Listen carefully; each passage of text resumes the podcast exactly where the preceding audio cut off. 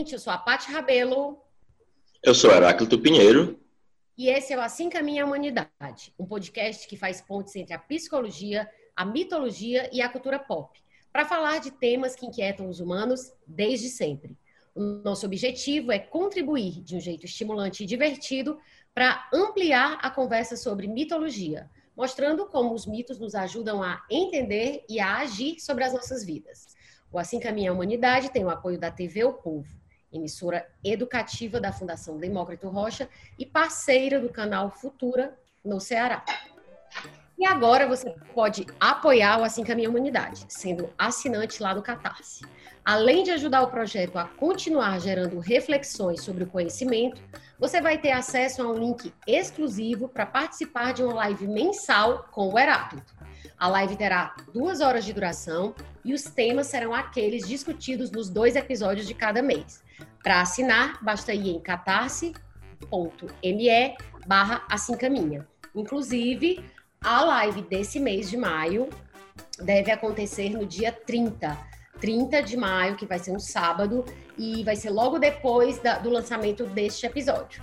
Então, assim, esse episódio sai dia 28 e dia 30 vai ter a live que vai tratar dos dois temas deste mês. É isso. Entrem lá, assinem e apoiem o projeto. Na abertura de A Metamorfose, Kafka nos conta que quando certa manhã Gregor Sansa acordou de sonhos intranquilos, encontrou-se em sua cama metamorfoseado num inseto monstruoso. Poucas linhas depois, ao esclarecer o leitor de que a cena não se tratava de um sonho do protagonista, Kafka nos oferece um indício de que o absurdo é algo integrante do cotidiano. Neste episódio, vamos refletir a respeito do sonho e do absurdo como estética, da linguagem do sonho e do clima de irrealidade que a realidade incorpora no atual contexto de pandemia. Conversaremos ainda sobre como as pessoas relatam esse sentimento de irrealidade, mesmo quando estão acordadas, e sobre a sensação de perda das noções de tempo e espaço, além de, claro, falar do conteúdo de alguns sonhos ocorridos durante o confinamento. E hoje, a nossa convidada para essa conversa é a Larissa Vasconcelos, psicanalista e crítica e curadora que se dedica à pesquisa de processos criativos na literatura e nas artes virtuais. Ai, nas artes virtuais não, nas artes visuais. São virtuais Larissa. também, às vezes. Ah, virtuais também, né? Então, no tempo de pandemia, então.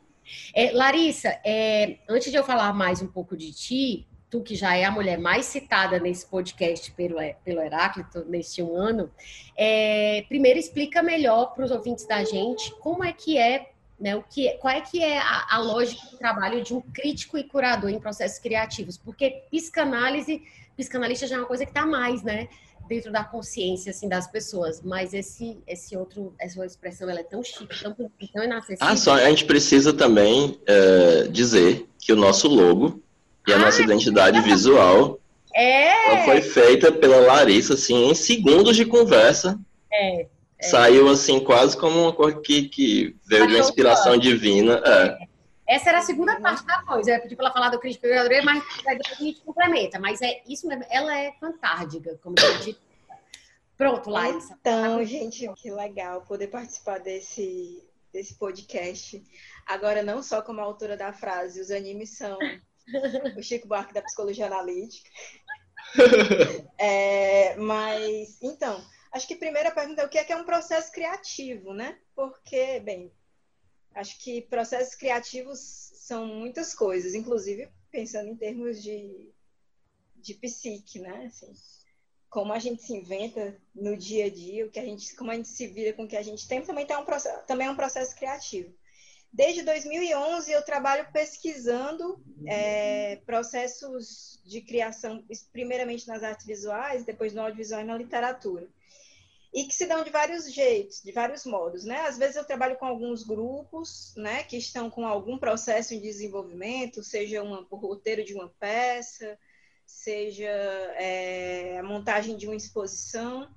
Então, a curadoria chega nesse lugar de cuidado é, de cuidado com o processo para garantir que ele ocorra em suas articulações com o circuito das artes, com é, outros artistas, tensionando algumas questões políticas, é, ou mesmo é, uma interação mais subjetiva, tensionando algumas coisas do processo criativo, né, dos processos criativos singulares, mas que também tem esse lugar de articulação com o circuito das artes. E aí a crítica chega também nesse segundo momento, né? Às vezes é crítica de processo, então às vezes eu sou convidada para pensar sobre um processo que já ocorreu, está ocorrendo, ou para escrever sobre exposições e filmes, ou mesmo atuar como júri em festivais e etc. Então, assim, é um trabalho muito múltiplo que né, tem várias facetas, desde um acompanhamento individual é, quase clínico para pensar a crítica como clínica, assim, também, e, a, e, e, também em contextos mais amplos, né, pensando e articulando com um circuito. É um trabalho de muitas facetas, eu vou dizer assim. Muito, muito. Essa mulher é perfeita, não tem, ela é sem defeitos total. Ela, tipo, é, é eu digo, eu digo pro Fernando e pro Heráclito, meu Deus do céu, a Larissa, tipo, encabula. Não, mulher, deixa minhas faltas aqui. sem defeitos, é tão triste. E como o Heráclito adiantou, é, foi a Larissa, a Larissa é responsável pela marca tipo, maravilhosa. Eu acho maravilhosa. Eu não tenho nenhum problema de falar isso, porque como não fui eu que fiz esse design, então não tem nenhum problema de eu falar. É a marca do, do Assim que é Minha Humanidade, né? Toda a programação visual da marca. Tipo, como o Heráclito bem falou, é, a gente teve uma reunião e, né, é, e é, Heráclito, detalhe, não foi presencial, já foi uma reunião à distância, mesmo no sei lá, há, um ano e meio atrás, mais ou menos. E, tu sempre gostou, né, de reunião à distância? Pois é, porque eu, eu é aquela história, agora é o meu momento, eu esperei a minha vida toda por isso. É, a Paty Rabelo before it was cool, né? É, é porque assim, cara, eu, eu, não sentido, é, eu não via sentido em você. Se arruma, põe maquiagem, escolhe uma roupa, pega um trânsito, gasta gasolina, gasta Uber, o que seja, para você falar coisas que pessoas, seres humanos, poderiam fazer. Enfim. E aí, essa com a Larissa, eu lembro de perguntar, e pode ser, a gente pode fazer um Skype? Ah, beleza. Cara, foi uma reunião. Foi uma reunião. E nesta reunião, ela já mandou, assim, as referências. Eu me lembro dela mandando os links e eu disse, não, para. Mas não foi cinco minutos. Cara, não tive estrutura para ver aquilo. Aí eu, meu Deus, eu não acredito, essa menina foi em cima da coisa. Quando acredito. o briefing é bom, né, para você ver. Cara, aí eu olhei assim, eu disse, cara, não pode. Isso é... Lembra que eu já fiquei apaixonada? Uhum. Aí, isso tá muito maravilhosa, não sei o que, não sei o que. Aí ela disse, pera, deixa eu fazer a marca. Não começa a elogiar, porque vai que eu faço, como quem diz, vai que fica uma porcaria. Cara, e quando eu vi, assim, o primeiro dia, eu queria morar ali dentro. Até hoje, quando eu olho, eu queria me teletransportar. E rendeu, né? E depois rendeu até videozinho e desdobramentos, assim, um isso, conceito ficou ali rendendo. Tô gostando isso. de ver. Quando foi lançado a, a coisa que saiu uma matéria aqui no, no Videarte, que é o caderno de cultura do povo, cara, eles, a, a, a imagem era tão maravilhosa que foi, eles botaram na capa do Videarte, assim, grandona, e assim, eu tenho certeza que é porque a imagem é muito boa, porque ninguém pode chegar para uma redação e dizer quero uma matéria sobre isso e quero assim, você não é nem louco de fazer isso. Então, assim, é porque eles gostaram mesmo, né? Só então, se você é... for Écio Neves em Minas, né? É, isso. Mas, assim, todos os méritos. Assim, a Larissa é, tipo, muito foda. A Larissa é psicanalista, é crítica e curadora, coisa que eu nem sabia que existia, a pessoa ser crítica. E quando ela falou, eu pensava que o nome era criticuradora. Eu pensava que era uma palavra assim. Eu fui procurar no criticuradora, não existe essa palavra. Você devia inventar, tu é uma criticuradora lacaniana, Larissa, porque é muito lacaniana criticuradora. Criticuradora. Aí pronto, e a marca é incrível, enfim, é, é uma, uma super. Eu até dizendo para Heráclito, Heráclito, por que, que a gente demorou tanto até a Larissa no podcast? Enfim, as coisas têm, talvez a gente não estivesse ainda preparado para a Larissa neste podcast. Então... Será que é a Larissa ou será que é o Lacan? Hoje Pode ser. Ai, ai, então é isso. Então, agora vocês já sabem quem é a Larissa, né? Ah, Larissa, uma coisa que eu sempre gosto de dizer para as pessoas, porque os ouvintes podem querer, né, saber qual é a arroba para não ficar procurando. Tu quer dizer a tua arroba no Instagram, para quem tiver interesse em te seguir, tá, conhecer? É... Eu não me movimento muito por lá, não, assim, né? são coisas mais pessoais, mas é o arroba em quase tudo. Certo. Já que parece que desde cedo eu me meto em muita coisa, né? Sim, sim. É arroba em quase tudo. Pode Pronto. seguir lá no Instagram. Tu também tem um projeto de cozinha, né, Larissa? Agora que eu lembrei, já que É, falou em quase tudo. Tu deu altos muito- cursos, né? Dei, dei cursos, era um curso que chamava Cozinha para Sobreviver ao Fim do Mundo, antes de saber que o mundo ia se acabar. E está sendo muito útil para muita gente agora. Nossa, todo mundo aqui é before old school, né? Vocês são É. muito hipster, cara. Vocês estão o creme de la creme do hipster. E agora que o mundo está se acabando, aquele rapaz que esquentava comida botando o prato na boca do fogão e quebrando toda vez, ele está me agradecendo. Porque Meu Deus do céu, eu não acredito que tu ainda é, é assim, uma pessoa que ainda tem habilidades culinárias. Gente, Mulher, eu sigo o rastro do desejo. E aí dá certo. Eu faço... a, a- história é essa.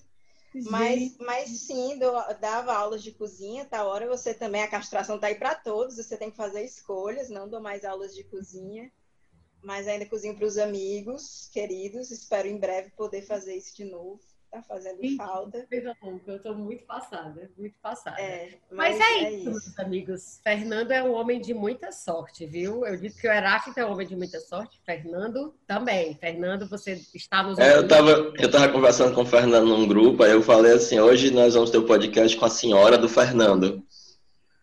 A Ah, senhora eu do Fernando. Tu falou isso em off, né? Foi. A resposta da Larissa pode entrar no gravado? Tem que ver o que, é que o Fernando vai achar, mas eu falei que é, eu sou, né, na verdade, é o Fernando que é a minha senhora. E aí eu disse que era a coisa mais feminista que eu já ouvi na vida. E vai agora. Acho que, acho que somos as senhoras e os senhores um do outro, e tá hora a gente esperando ser senhor de ninguém, né? Verdade. Olha, essa mulher é muito maravilhosa. Mas é uma dupla muito legal. Mas é uma dupla muito legal. É, eu- improvável, uma junguiana e uma lacaniana morando Ah. sob o mesmo teto. E Mas eu dá- falo pro, pro Fernando isso. Eu disse, cara, as conversas de vocês devem ser. Eu, tipo assim, deve ser. Deve ter ingresso, poderia ter ingresso, porque deve ser muito boas as conversas, assim, de vocês. Muito, muito, muito incrível. Então é isto. Então, depois de todo esse preâmbulo, agora vocês já conhecem a Larissa, já sabem, e também estou se perguntando, né, por que, demorou tanto para a gente convidá-la. A gente não sabe, mas talvez não estivéssemos preparados para, como eu falei, né? ela- Eu disse para a Larissa a Larissa falou que era, talvez não estivesse preparada para Lacan, né? Mas é isso. É, hoje, como a sinopse já adiantou um pouco, a gente vai falar de muitas coisas que, inclusive, são sugestão da Larissa, né? Foi, foi bem importante essa conversa de, de, de, de pré-roteiro com ela e, a gente vai seguir muito o rastro das sugestões que, que ela trouxe pra gente. Então a gente vai começar, antes de mais nada, gente, eu queria só que a gente fizesse um pouco de justiça é, a questão do, do, de, quem, de quem tentou teorizar sobre os sonhos, né? Antes da Santíssima Trindade, é, Freud, é, Jung e Lacan. E, e aí eu queria trazer uma, uma, uma coisa interessante que o Sono Chandazani, que é um autor que o Heráclito é, me indicou há algum tempo e que agora ele lembrou que poderia ser interessante para esse episódio. É, esse autor ele tem um livro chamado Jung e a Construção da Psicologia Moderna.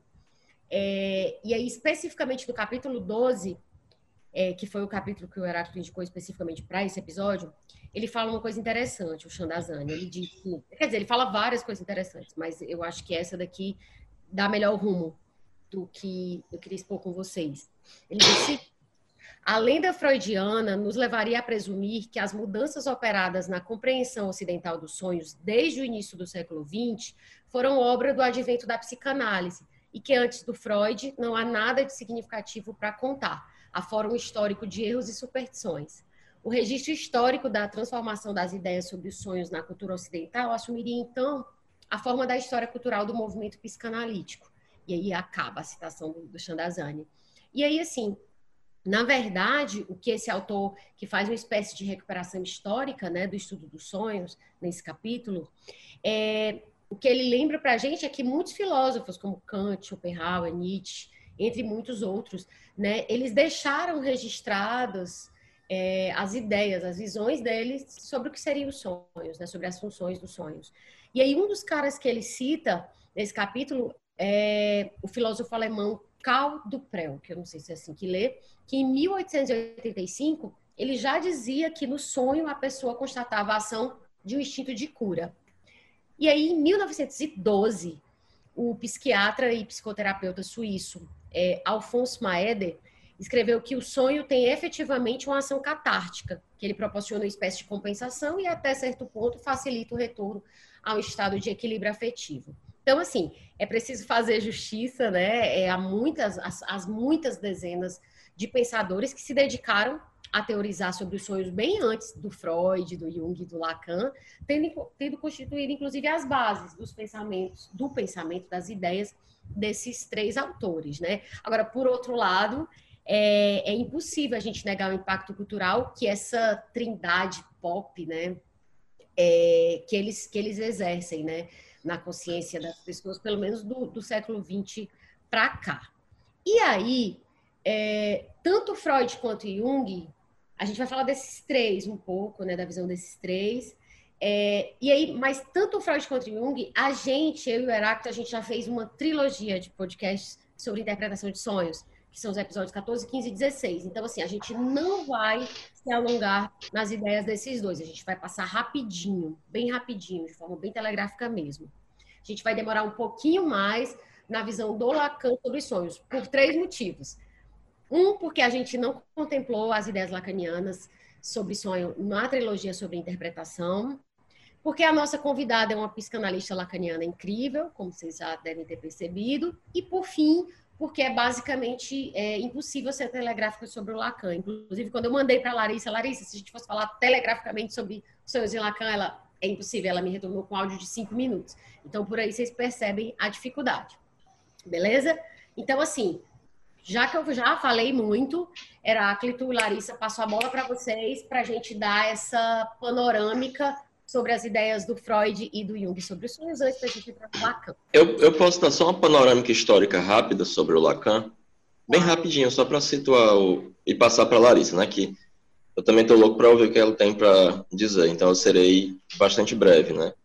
Porque o Lacan, ou Lacan, né, como é a pronúncia em francês, ele vai surgir né, em, uma, em um contexto muito específico da psicanálise, em que começava a surgir uma psicanálise norte-americana e uma psicanálise do eu.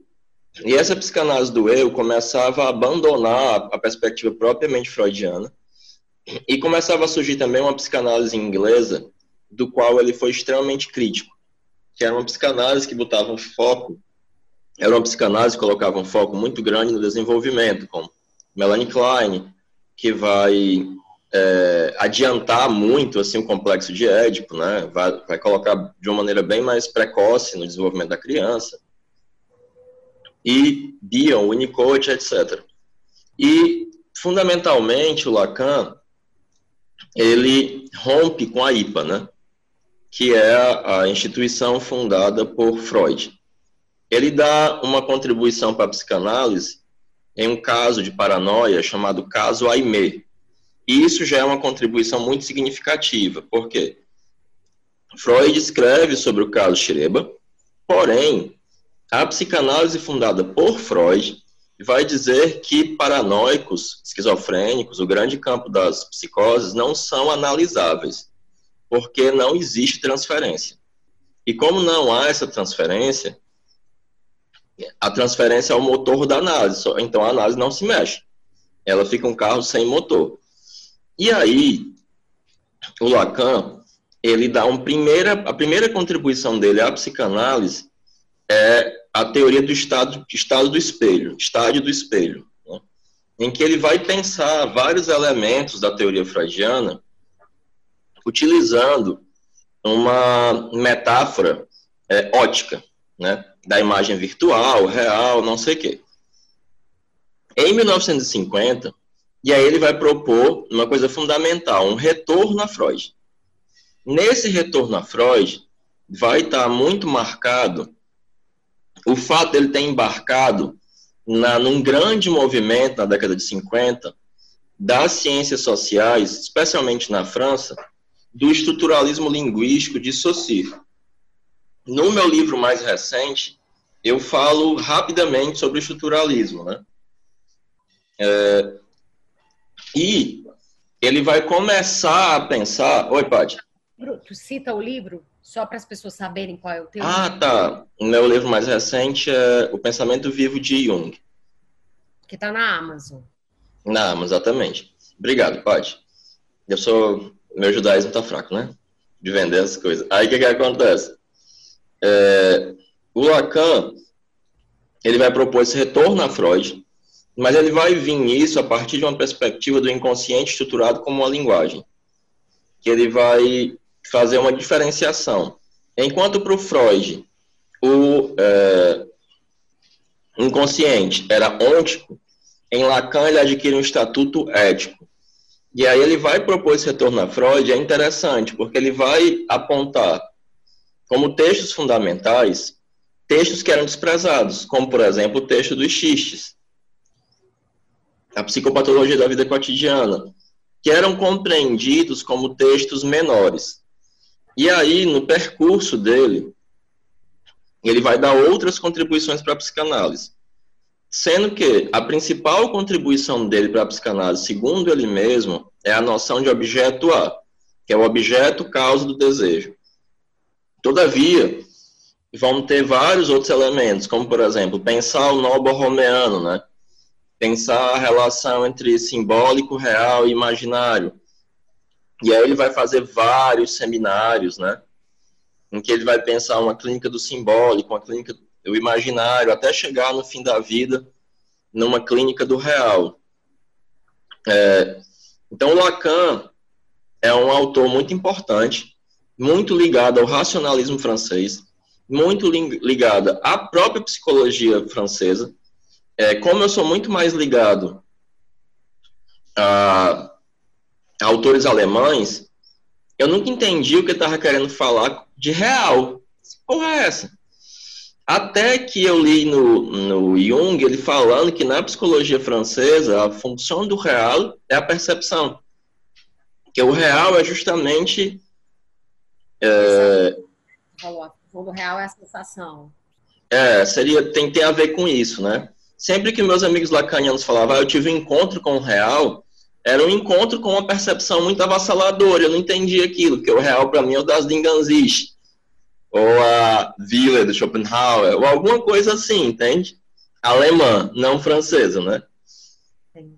E é, é muito importante salientar também que o Lacan Nesse retorno a Freud, ele oferece uma estrutura de compreensão da obra freudiana e muitos, muitas ferramentas clínicas fundamentais, inclusive para se pensar a possibilidade de tratamentos da psicose, da paranoia. E, de fato, representa um avanço muito importante, se é que se pode falar em avanço, né? Na, na psicanálise. Porém, a obra dele não é uma obra independente, né? ela existe na dependência da obra do Freud. Então, diferente do, dos pós-jungianos bocós, como o Hillman, que faz um esforço imenso para destruir o Jung, para poder dizer a mesma coisa que o Jung disse, é, de um jeito mais tolo, ao fazer um espantalho bem pueril, né? Ele faz um espantalho, tenta destruir esse espantalho e depois repete o que Jung disse antes de uma forma pueril. O Lacan não o Lacan ele vai entender que para avançar, ele precisa recuar para melhor saltar. Então ele recua ao Freud, ele tinha uma grande preocupação com a transmissão da psicanálise, e essa preocupação da transmissão da psicanálise leva ele a elaborar o que ele chama de matemas, que são elementos fundamentais para a transmissão. Não é uma matemática. Uma vez eu vi num vídeo da Bibi Bailas, em Física e Afins, ela criticando pseudociências e foi criticar a psicanálise, porque foi dizer que aquilo era uma matemática, né? E não é. Aquilo é uma preocupação com a transmissão da psicanálise. Provavelmente a maior preocupação do Lacan, que era transmitir a psicanálise. Então, quando ele se expulsa da IPA, quando ele vai embora, ele funda a École Freudienne de Paris, do qual fizeram parte nomes tão imensos da cultura francesa, como, por exemplo, Michel de Certeau, um dos maiores historiadores do século XX, né? E a psicanálise tem uma influência muito marcante na história, na historiografia francesa, né? Então, é, Lacan é um autor extremamente importante, né? É, e creio que na psicanálise é um autor fundamental. Obviamente, é, ele desautoriza, determina, ele desautoriza toda a psicanálise norte-americana, a psicanálise do eu, Melanie Klein, o que obviamente gera certos atritos, né?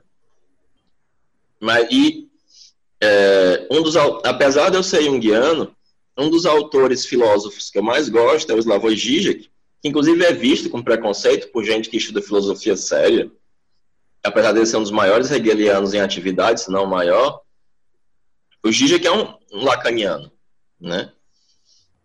Então, é, ele justamente utiliza o Lacan para revitalizar a teoria hegeliana, né? Já que o Hegel é o madman of absolute knowledge, né? Segundo ele mesmo. Bom, só para situar os nossos, os nossos ouvintes acerca disso, e eu me calo agora e espero escutar o máximo que eu puder a Larissa. Eu acho que a Paty fez uma pergunta primeiro sobre esse panorama inicialmente do Freud e do Jung, né? É, então o Heráclito ainda não vai ficar muito calado, assim. Eu, é, eu acho que o Heráclito, né? Vou voltar um pouco para comentar o que ele falou e, e, e, jogar um pouco de novo a bola para ele para comentar essa, esse texto do Shamdazan que nos orientou um pouco nessa primeira parte, né? Mas acho que o fundamental que o Heráclito fala, assim, que, que ele traz, é sobre esse retorno a Freud, né? É, a gente, inclusive, né, geralmente, se diz psicanalista orientado pela ética da psicanálise de Freud a Lacan, né? É, porque não existe ser lacaniano e não ser freudiano. Eu acho que esse é um ponto. Assim. É, o Lacan dedicou boa parte da sua, do seu pensamento, a maior parte dele, assim, até a excomunhão, né, que a gente chama, é, que é esse momento onde é excomungado né, da IPA, a, a esse retorno a Freud, né?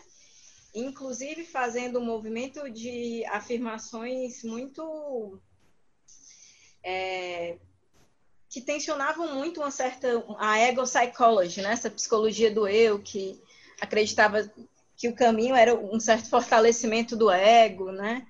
É, contra as invasões dos conteúdos inconscientes. E, é, na defesa de que se tinha uma coisa do Freud que a gente poderia jogar fora, isso certamente não seria o complexo de Édipo, né? Então, ele se dedicou muito é, a, nesse retorno a tensionar e reelaborar é, vários conceitos que já estavam ali, né? Então, assim, se você é, vai se deparar com o conceito de gozo em Lacan, ele só existe porque antes existiu o conceito de pulsão de morte, né? Se você vai, enfim, então se todos, acho que todos os conceitos mais fundantes, né, é, da psicanálise lacaniana, mais estruturantes da psicanálise lacaniana, eles surgem de uma, um retorno e uma revisitação minuciosa é, do que o Freud já pensava. Então, acho que isso é fundamental, né? Assim, não, não existe psicanálise lacaniana sem o Freud, né? É, geralmente, a psicanálise lacaniana não é uma forma de se afirmar como alguém que está recusando o que o Freud pensou, mas é, sim seguindo seguindo a, a ética, né, pensada primeiro por ele. E, e aí eu acho que esse é um ponto, né? Mas falando inclusive em Freud, uma das coisas que uma pergunta antes, antes de passar de passar para o Freud, daria para dizer que o lacaniano é um pós-freudiano? Ou isso seria muito não, é, não eu, eu, eu, acho, eu acho essa história do, do pós é, qualquer coisa. No fim das contas, assim, parece narcisismo besta. Assim, eu preciso muito. É um narcisismo besta, é. O mundo junguiano vive de um narcisismo pueril e infantil, inspirado de inspiração riemanniana. É o puro narcisismo e puerilidade, é até horrível. São duas puerilidades, na minha opinião. A primeira é a que quer superar o Freud, o Jung, etc. Pai, né? E a outra que quer salvar como se estivessem sendo ameaçados, né? Assim, então, às vezes as pessoas falam assim, né, da psicanálise como porque assim é preciso garantir que, gente, a gente não pode garantir nada, assim, pelo amor de Deus, assim, a gente pode tentar fazer um esforço. Então, assim, eu acho essa história de pós uma, uma besteira, assim, né? Eu acho que nunca se tratou de superar Freud, né? É, mas de, de seguir com ele, inclusive, de encontrar meios né, no nosso tempo, de contemporizar o, né, o que ele iniciou ali, assim, às vezes eu acho assim que essa coisa do pós, né, todo mundo é pós, né, é, é, é, é até pós-humano, né, inclusive, né? pós. Sim. E, e eu acho que não se trata disso, né, eu acho que se trata, inclusive, de, de seguir as pistas, né, o rastro dessa ética, assim, né, é, e entender que tem coisas que não se pensaram porque, como a frase que eu adoro, a castração está aí para todos, né? Inclusive, e ainda bem para o Freud, assim. Então, a gente faz o que pode com o orçamento que tem, né?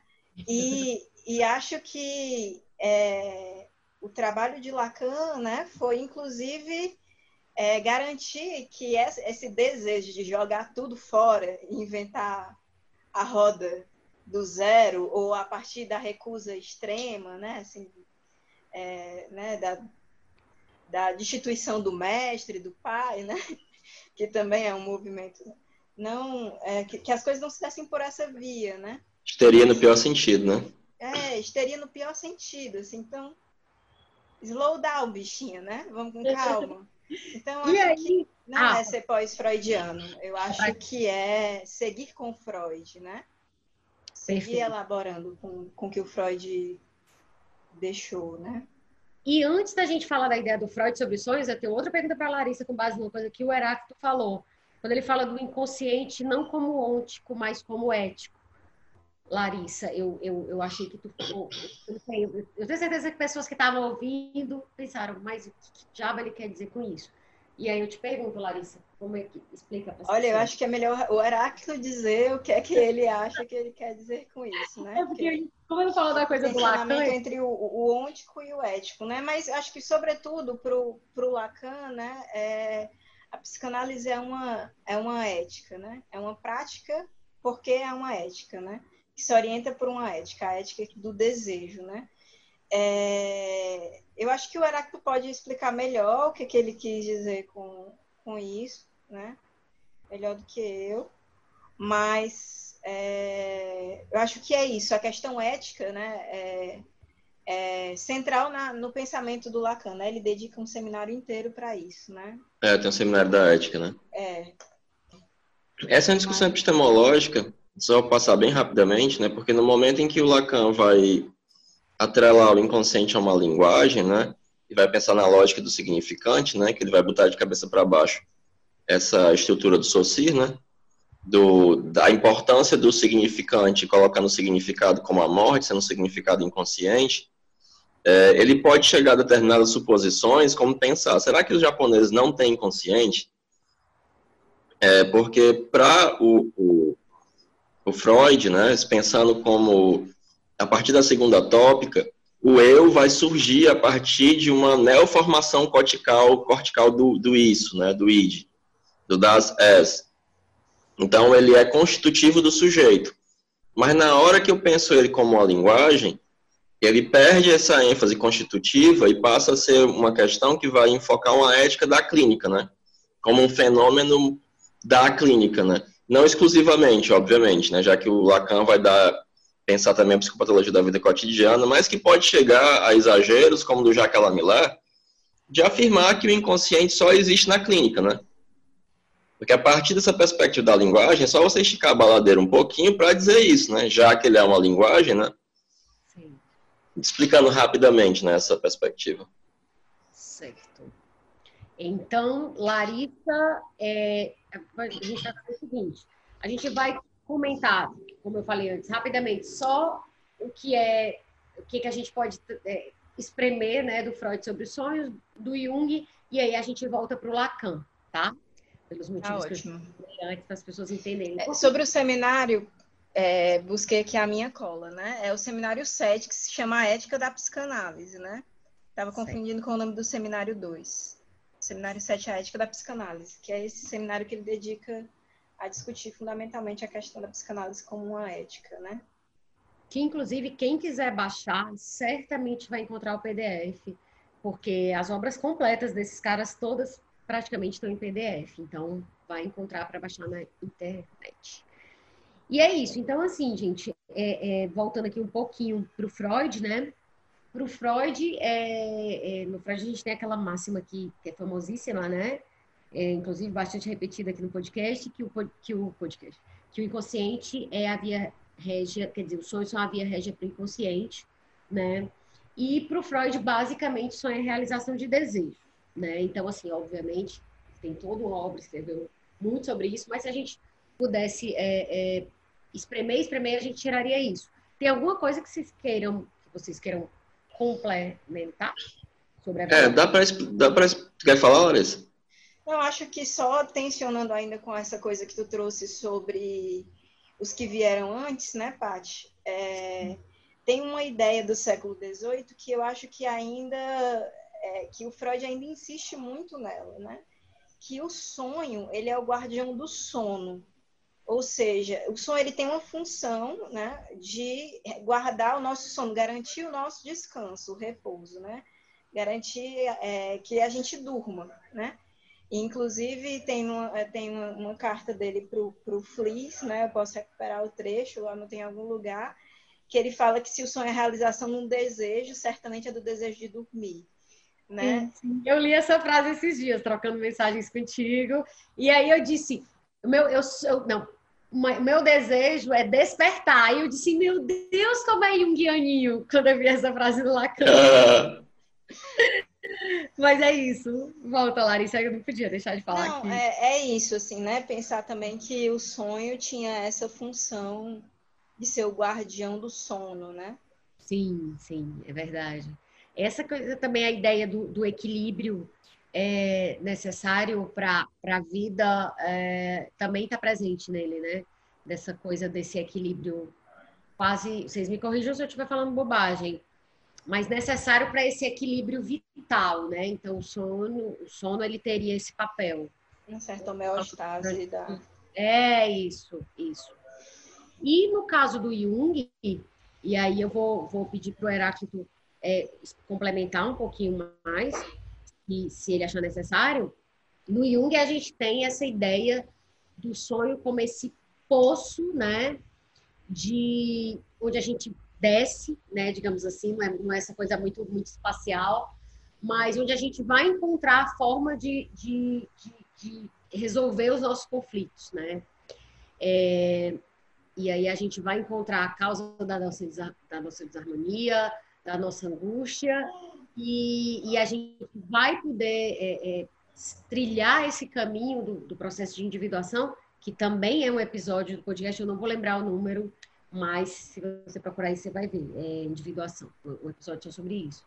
E, e aí, nesse, nesse lugar, né, que, que é o sonho, a gente vai encontrar as nossas potencialidades, né? O que, que a gente, como é que a gente vai tornar se tornar quem a gente é, né? E aí, Heráclito, isso seria a forma telegráfica de falar dos sonhos em Jung, né? E aí, se tu quiser dar um complementadinho antes da gente passar. É, é porque é, só complemento, só falando mais duas coisas que é importante falar Sim. sobre o Freud, inclusive para fazer uma diferenciação com Jung, né? Uma das formulações que o Freud fez por último, né, dos sonhos, que aparece no esboço de psicanálise, é que o, que o sonho é uma psicose de curta duração e efeito benéfico, né? É, e aí eu sempre dizia essas três coisas para os meus alunos, né? O guardião do sono, a realização de desejo e uma psicose de curta duração. A outra coisa é que para o Freud o sonho ele é uma fachada. existe o conteúdo manifesto e existe os pensamentos oníricos latentes. É, Para o Jung, não. Tanto é que ele gostava de uma frase do Talmud, a, a Torá oral, de que o sonho é sua própria interpretação. E a, o método é, do Jung de interpretar o sonho, diferente do Freud, ele é um método hermenêutico, que já tinha sido adiantado pelo Maeda, que chamava de método anagógico. Né? Ele é o primeiro a pensar o sonho a partir de uma perspectiva finalística. E aí uma diferença fundamental é que o Jung vai pensar o sonho em uma relação compensatória com a consciência. Ele vai pensar que o sonho tem simultaneamente uma causalidade objetiva e uma finalidade objetiva. Porém, o critério heurístico da interpretação vai ser a finalidade. É o que ele quer compensar. Além disso, para o Jung. É... O critério heurístico da interpretação é o que vai mover o, o, o, o analisando em, nesse processo de interpretação é o que é que esse sonho está querendo que eu entenda. O Isso, que é... o que vai ser modificado. Ele não se resume ao passado, mas ele pensa também o presente e o futuro. E não é assim, tipo, ah, o que que causou isso, né? Mas, assim, isso, exatamente. Porque o Jung vai acusar o Freud de ter um método exclusivamente redutivo, né? Que faz um certo sentido a acusação, porque no, no, no interpretação dos sonhos o Freud assume uma perspectiva determinista, né? Do psiquismo.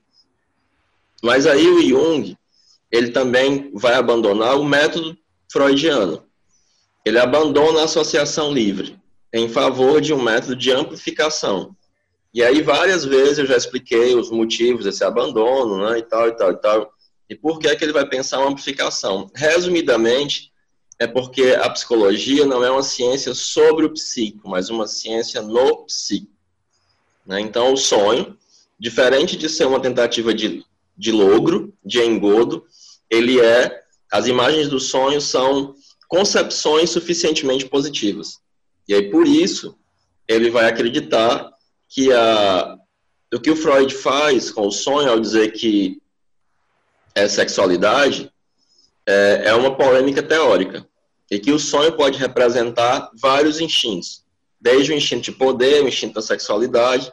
Porém, ele vai dizer que alguns sonhos de fato se comportam como Freud descreveu e são sim realizações de desejo. Certo. Ok, e agora, Larissa, voltamos os holofotes para você, que a gente chega no, no Lacan, né?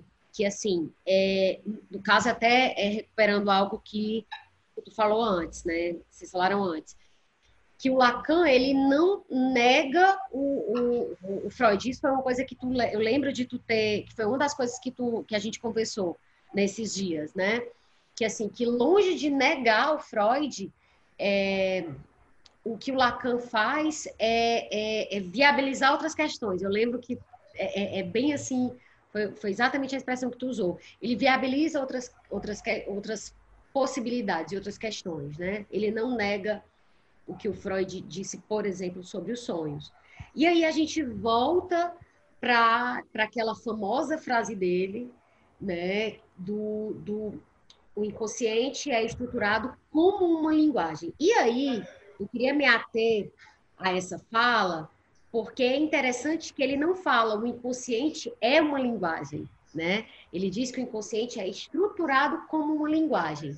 E aí, o que é que tu fala pra gente sobre isto? Que eu amei, né? Eu já sei o que tu vai falar, mas é que eu amei e eu quero que as pessoas ouçam com as tuas, é... com a tua voz, com as tuas palavras, as tuas inflexões.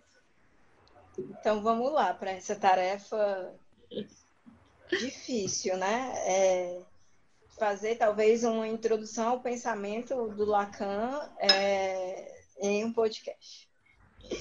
Mas acho que a primeira coisa que a gente pode partir daí, Paty, é, é, é, essa máxima, né? Que o inconsciente se estrutura como uma linguagem. Falando em significantes, né? Já existe um significante chave aí, né? Que dá a pista, né? Se estrutura o Lacan ele vai trabalhar muito com a ideia de estruturas, né? Estruturas clínicas, né? Estruturas é, de linguagem, estruturas lógicas.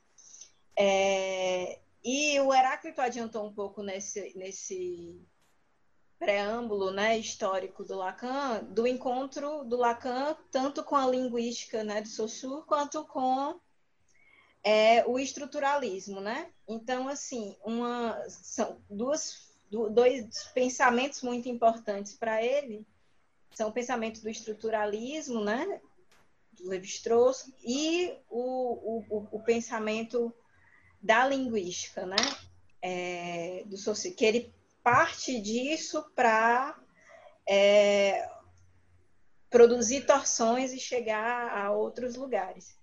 Então, quando Lacan diz que o inconsciente se estrutura como uma linguagem, ele está dizendo que é, os produtos, os seus produtos também obedecem a uma certa regra, que é quase como a uma gramática própria, né? Então, é, isso vale para as fantasias, para os sonhos, para as, né, para as, nossa, tá, né, para as sintomas.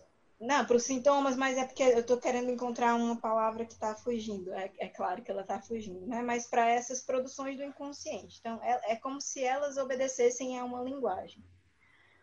É, a, uma, a uma regra de uma linguagem, a uma gramática, né? É, e aí você vai... Daí você já consegue começar a intuir algumas coisas, né? Por exemplo, a eleição do significante sujeito e objeto, né? É, como em uma frase, né?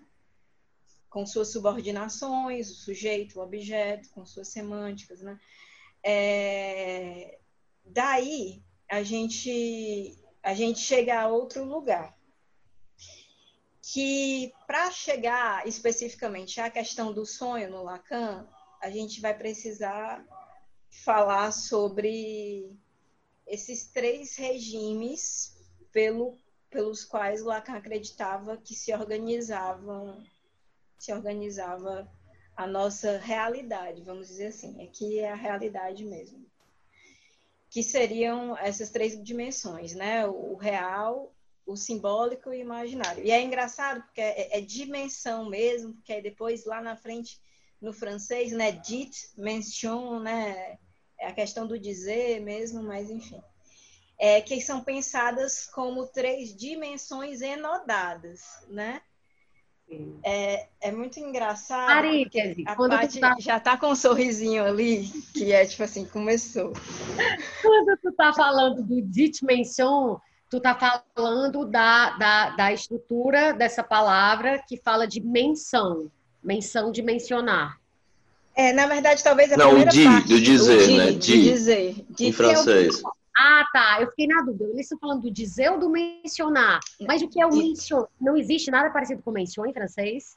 Deve existir, deve ser existe. em francês. Mas o, o é. que você que, quis relevar aqui, colocar em relevo, é o dizer. Que é, e, e, inclusive, pensar que no, é, né, no pensamento do Lacan, todos esses conceitos, né, a maioria deles, principalmente, obviamente, né, quando são traduzidos isso se perde completamente, mas quando você pega eles no original, tem um joguinho ali, né? É, um... é, se a gente fosse tentar traduzir, seria algo como dismenção. É, né? a, a dismenção, né? É, e, e aí, bem, isso também você vai encontrar em, né, em outras em outras em outros conceitos. Sim. Que é Volta curioso por eu te, quando eu te interrompi, tu estava no nó, só para te lembrar. É, eu vou, eu vou voltar para o nó, para um dos nós, né? Dos muitos nós. Mas é, então tem isso de pensar que a, a as, as, os significantes que são eleitos para para falar desses conceitos, eles em si, ou seja, na sua imagem acústica, né, ou seja, como a gente escuta, já carregam alguma coisa que aponta sempre para outro lugar, né? Que é isso, que é, que é uma própria ideia dele, né? Um significante sempre em relação a outro significante numa cadeia de significantes, né? Então, a própria palavra, né, o, o verbete eleito para nomear as coisas, né, é, traz aí já uma pista do que aquela coisa é. O que é fundamental, né? Porque o Heráclito falou sobre essa torção que ele faz no pensamento do Saussure, né? Que é não é o significado sobre o significante, né? É o significante sobre o significado, né? É, e, e, e, na, na psicanálise lacaniana isso é fundamental. E aí eu acho que, inclusive, a gente conversando, eu te falei porque às vezes parece tão difícil, né? Porque quando você segue pela via do sentido, não estou dizendo, entenda, que não se trata de sentido nunca, né? Assim, que, a, que a psicanálise lacaniana é sem sentido. Mas que, pela via do sentido, muita coisa vai se perder do pensamento do Lacan. Né? Então, assim, o significante, ele em si já articula alguma coisa no mundo que fala de si mesmo, né? ou que aponta para um outro significante, por isso fala de si mesmo. Mas voltando para o nó, é, é, eu vou falar dessas três dimensões para a gente poder, inclusive, seguir com o podcast, né? Porque mais na frente essa, essas dimensões elas vão voltar, que são o real, o simbólico e o imaginário. Né? É, o Zizek, né, que o Heráclito citou aqui, é, faz um esforço de transformar isso em algo mais, como é que tu disse, telegráfico, né? Ele diz que a gente podia pensar como um jogo de xadrez, o real, o simbólico e o imaginário, essas três dimensões que é, estruturam a, a, realidade, né? É, Para ele, o imaginário seriam as peças do jogo de xadrez é, em sua nomeação e forma. Então, o cavalo tem o nome cavalo e tem um formato cavalo, né? Tem um formato de cavalo. É, a rainha, o rei, né? É, isso seria a dimensão do imaginário, né? E é, seria no imaginário que reside, residem os sentidos. Então, o imaginário é a dimensão é, onde se localizam os sentidos. O simbólico seriam as regras do jogo.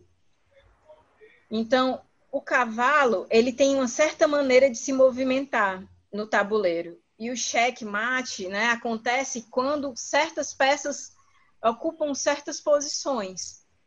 Mas essas peças poderiam ter, inclusive, outro nome, ou seja, outra roupagem imaginária. A regra do jogo poderia permanecer a mesma, né? Isso para ele é a dimensão simbólica, né? É importante pensar que é, esse conceito do simbólico é um conceito que aí ele articula bastante com o estruturalismo é, né, do Levi-Strauss, né? Onde extrariam as nossas estruturas é, simbólicas e, bem, o grande outro, enfim, que não, não vou entrar é, nessas questões aqui, porque senão a gente não sai daqui nunca e vira um podcast teórico. E existiria essa terceira dimensão, sempre articulada com as outras, é, que seria a dimensão do real.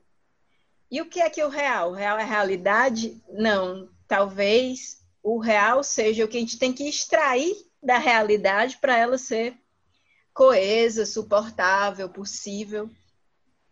É, o real vai ser, a gente poderia dizer que o real é o avesso do imaginário quando tu fala que o real tem que, a gente tem que extrair, é, o real é o que tem que ser suprimido da realidade para ela, ela se tornar possível. Como se a gente pudesse suprimir, né? Porque é já aí que a gente vai chegar.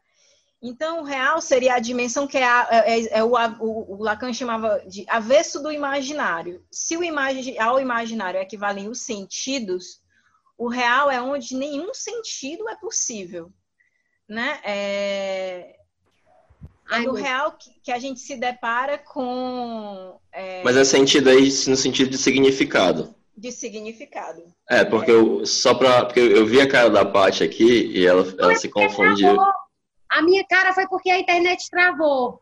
Ah, tá. Vale a pena. Jurava que tinha sido porque tu tinha confundido. Não, não, a internet travou e eu. Gente, pelo amor de Deus. E agora? Será que eles estão me vendo? Eu fiquei enlouquecida por causa disso. E aí parou. Você tá enlouquecida por causa do Lacan. Não, não. Acontece. Que é mais normal, acontece muito. Eu vou fazer o seguinte: quando a minha internet travar, eu vou tentar fazer assim para vocês. Vou fazer assim. Tá bom. Aí vocês vão saber que é porque a internet travou, tá? Se a minha travar, eu vou fazer assim, ó. Tá. Tá, muito bom, muito bom. Larissa, então, meu Deus, desculpa ter te interrompido, é porque eu- foi tão péssima essa experiência que a internet ferrou a gente no último episódio que eu fiquei meio traumatizada. Mas pode continuar o que tu tá falando. Aí o Heráclito fez uma. Fez uma, uma É, que não é, que no caso o sentido aí é, é Significado, a né? ideia de significado, né? É. É, então, é, no real, vão repousar, ou nem, nem tão repousar, mas vão, vão se localizar as coisas é, na sua. É muito, é muito, é sempre muito difícil falar do real, porque é exatamente isso, né? O real é o que não se diz, não é possível de dizer, não tem como elaborar sobre ele, né? É, E olha que maluquice! Contra o senso comum. Porque no senso comum, o real é o que tá dado, é isso aí mesmo, galera, lá, lá, lá. E todas as coisas são as viagens. Se você fala em simbólico, imaginário do senso comum, tipo, parece que é o. A doid... Sabe, ó, o doidinho, né? E, e, na verdade, na visão do Lacan, é, é a mesma coisa, só que é ao contrário, né? É, é o avesso do imaginário, né? O real é o que não, o que não tem sentido, né? É, é, é de certa forma o absurdo, né? O- É o surreal, é. mas também são as experiências da morte despido de qualquer significado, ritual, causalidade, né? Ah, é, quando, por exemplo, a gente fica tentando, né, é, agora no, no- no período de pandemia, né, a gente fica às voltas com o real, né? Vou tentar dar um exemplo porque talvez funcione melhor. A gente fica tentando revestir o real, ou seja, isso da morte, da morte sem sentido, da morte abrupta, da morte, com imaginário. Então, ou, ou mesmo amarrando com o simbólico, né? As regras da vida, como o mundo se organiza, né? Então, a gente fica assim, morreu, mas, mas já era idoso, né? Então, né? Eu, eu- eu dou essa camada de, né? De, Sentido de justificativa. O Bolsonaro é o grande interlocutor do real, né? E daí? E daí? e daí? E daí? E daí? É, ele vomita real, né? É, É, é, o tempo todo na nossa cara, né? Mas é, Real é, oficial, né? É real. é, é o real oficial. é, ele é o real oficial. Deixa eu só lembrar um exemplo aqui que uma vez a Laéria usou no, no mestrado para explicar isso, que talvez fique mais claro, ainda mais claro, né? Porque o do exemplo do Gicha que é muito bom. Ela falou de uma paciente, que essa paciente era lésbica, e começou a se relacionar com uma outra moça que tinha um filho. E ela ficava muito bolada de estar nessa posição de pai. É, e aí na clínica ela ia dizer, não, mas como é que eu posso ser um pai se eu não tenho um pênis? E ela, ela disse, veja, ela tem uma noção do pai imaginária, que depende da imagem de um pênis. Ela não na clínica, ela melhorou quando conseguiu sair daí para uma percepção simbólica, que o pai é um lugar que qualquer pessoa pode ocupar, independente da imagem de um pênis ou não. Então, uma concepção imaginária seria achar que o cavalo é um cavalo porque ele tem o formato de cavalo. Uma concepção simbólica vai entender que o cavalo é um cavalo porque ele se mexe em L. Ele obedece a uma, a uma determinada regra, e se eu colocar, se eu disser que um pregador, eu perder o cavalo e botar um pregador e dizer, olha, esse aqui vai ser o cavalo, e ele se mexer em L, ele vai ocupar a posição de cavalo. Isso é o simbólico. No caso, a tampinha de garrafa ou o pegador de roupa servindo como cavalo, então a gente está na, na dimensão do simbólico. É, e, e olha como isso, né? A gente não pode falar de Lacan sem Freud. É revolucionário quando você aplica isso à noção do Édipo. Então, de repente, todas aquelas críticas, ah, mas vai ter família que não vai ter um pai, ou não vai ter uma mãe, que vai ter o Estado ali naquele lugar, uma instituição, que vai ter duas mães, dois pais, que vai ter. É, mas essa noção de pai e mãe, né, homem e mulher, ela é puramente imaginária, né? Porque se trata, né, de uma estrutura, né? Ou seja, está no simbólico, é um lugar que você. É uma função, na verdade, né? E aí ele vai desenvolver a ideia de função do nome do pai, função, né? É, do grande outro. É, então, né, pensando isso. E o real, né? Na, na, no exemplo que o Heráclito deu é, é dessa moça, dessa moça que foi foi parar na clínica se perguntando como é que poderia ser, ser pai sem um pênis, né? O real provavelmente se manifestava via angústia, via o que ela não conseguia elaborar, né?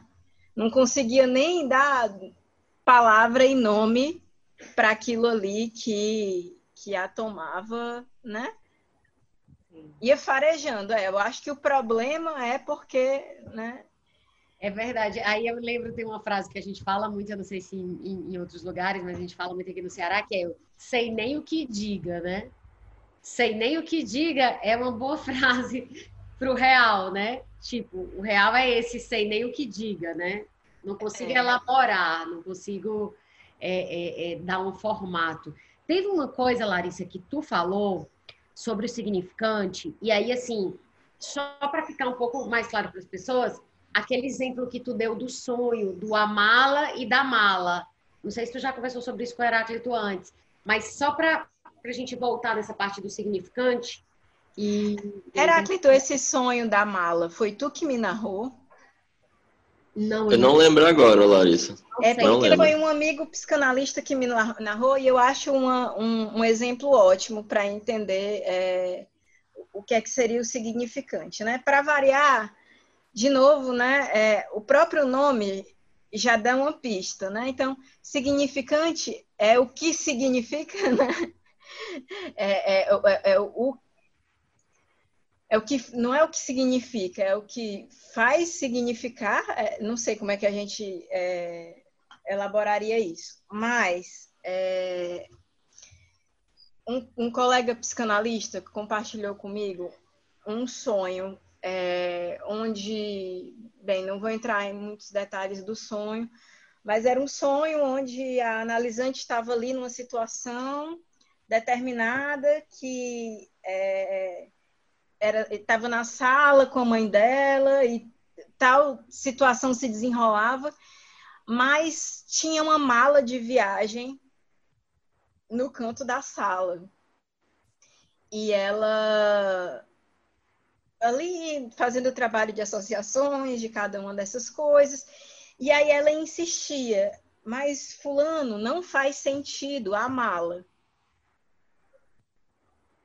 Ou seja, não faz sentido, né, quando você pensa na imagem acústica que essa frase gera, não faz sentido amar a ela, né? Então, não faz sentido amá-la, né? Não sei o quê. Estou eu ali, minha mãe, mas não faz sentido amá-la. Não faz sentido amar quem? Amar a própria mãe. Então, é, essa, essa, essa questão né, do significante, né? É, é pensá-la, às vezes, como uma imagem acústica, né? Muitas vezes, é, como é, esse, essa son, a sonoridade Sim. muito mais do que como símbolo e não pensando ainda símbolo como o Jung pensava, né? Mas ah, porque a mala quer dizer, né? Esse quer dizer é o regime da representação, né? Então, assim, quer dizer, né? Do imaginário.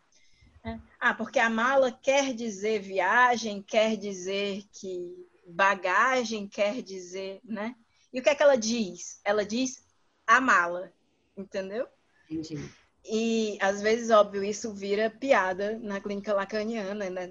Existem inúmeras piadas é, a partir dessa ideia de interpretar um sonho ou uma fantasia. Ou que... É, como eu já, eu já ouvi um que a pessoa falou a sério, virou piada, mas ela tinha dito a sério, né? Sim. Que o paciente, tu fala, não, eu tô fazendo aula de piano. Ela perguntou, é de piano? Muito bom, cara. É óbvio que, que pelo menos, né, para para psicanálise, é, essa piada deve ter um contexto que provavelmente esse analisante era um estudante de psicologia. Né? É, talvez, talvez. E tal, né? Mas, enfim, mas pensar, por exemplo, é, vou trazer aqui da minha própria análise, totalmente fora de contexto, porque eu sou misteriosa, Só que não, mas é, um significante que se repete muito nos meus sonhos é o verme. Né? E aí, ah, porque vermes, verme, verme.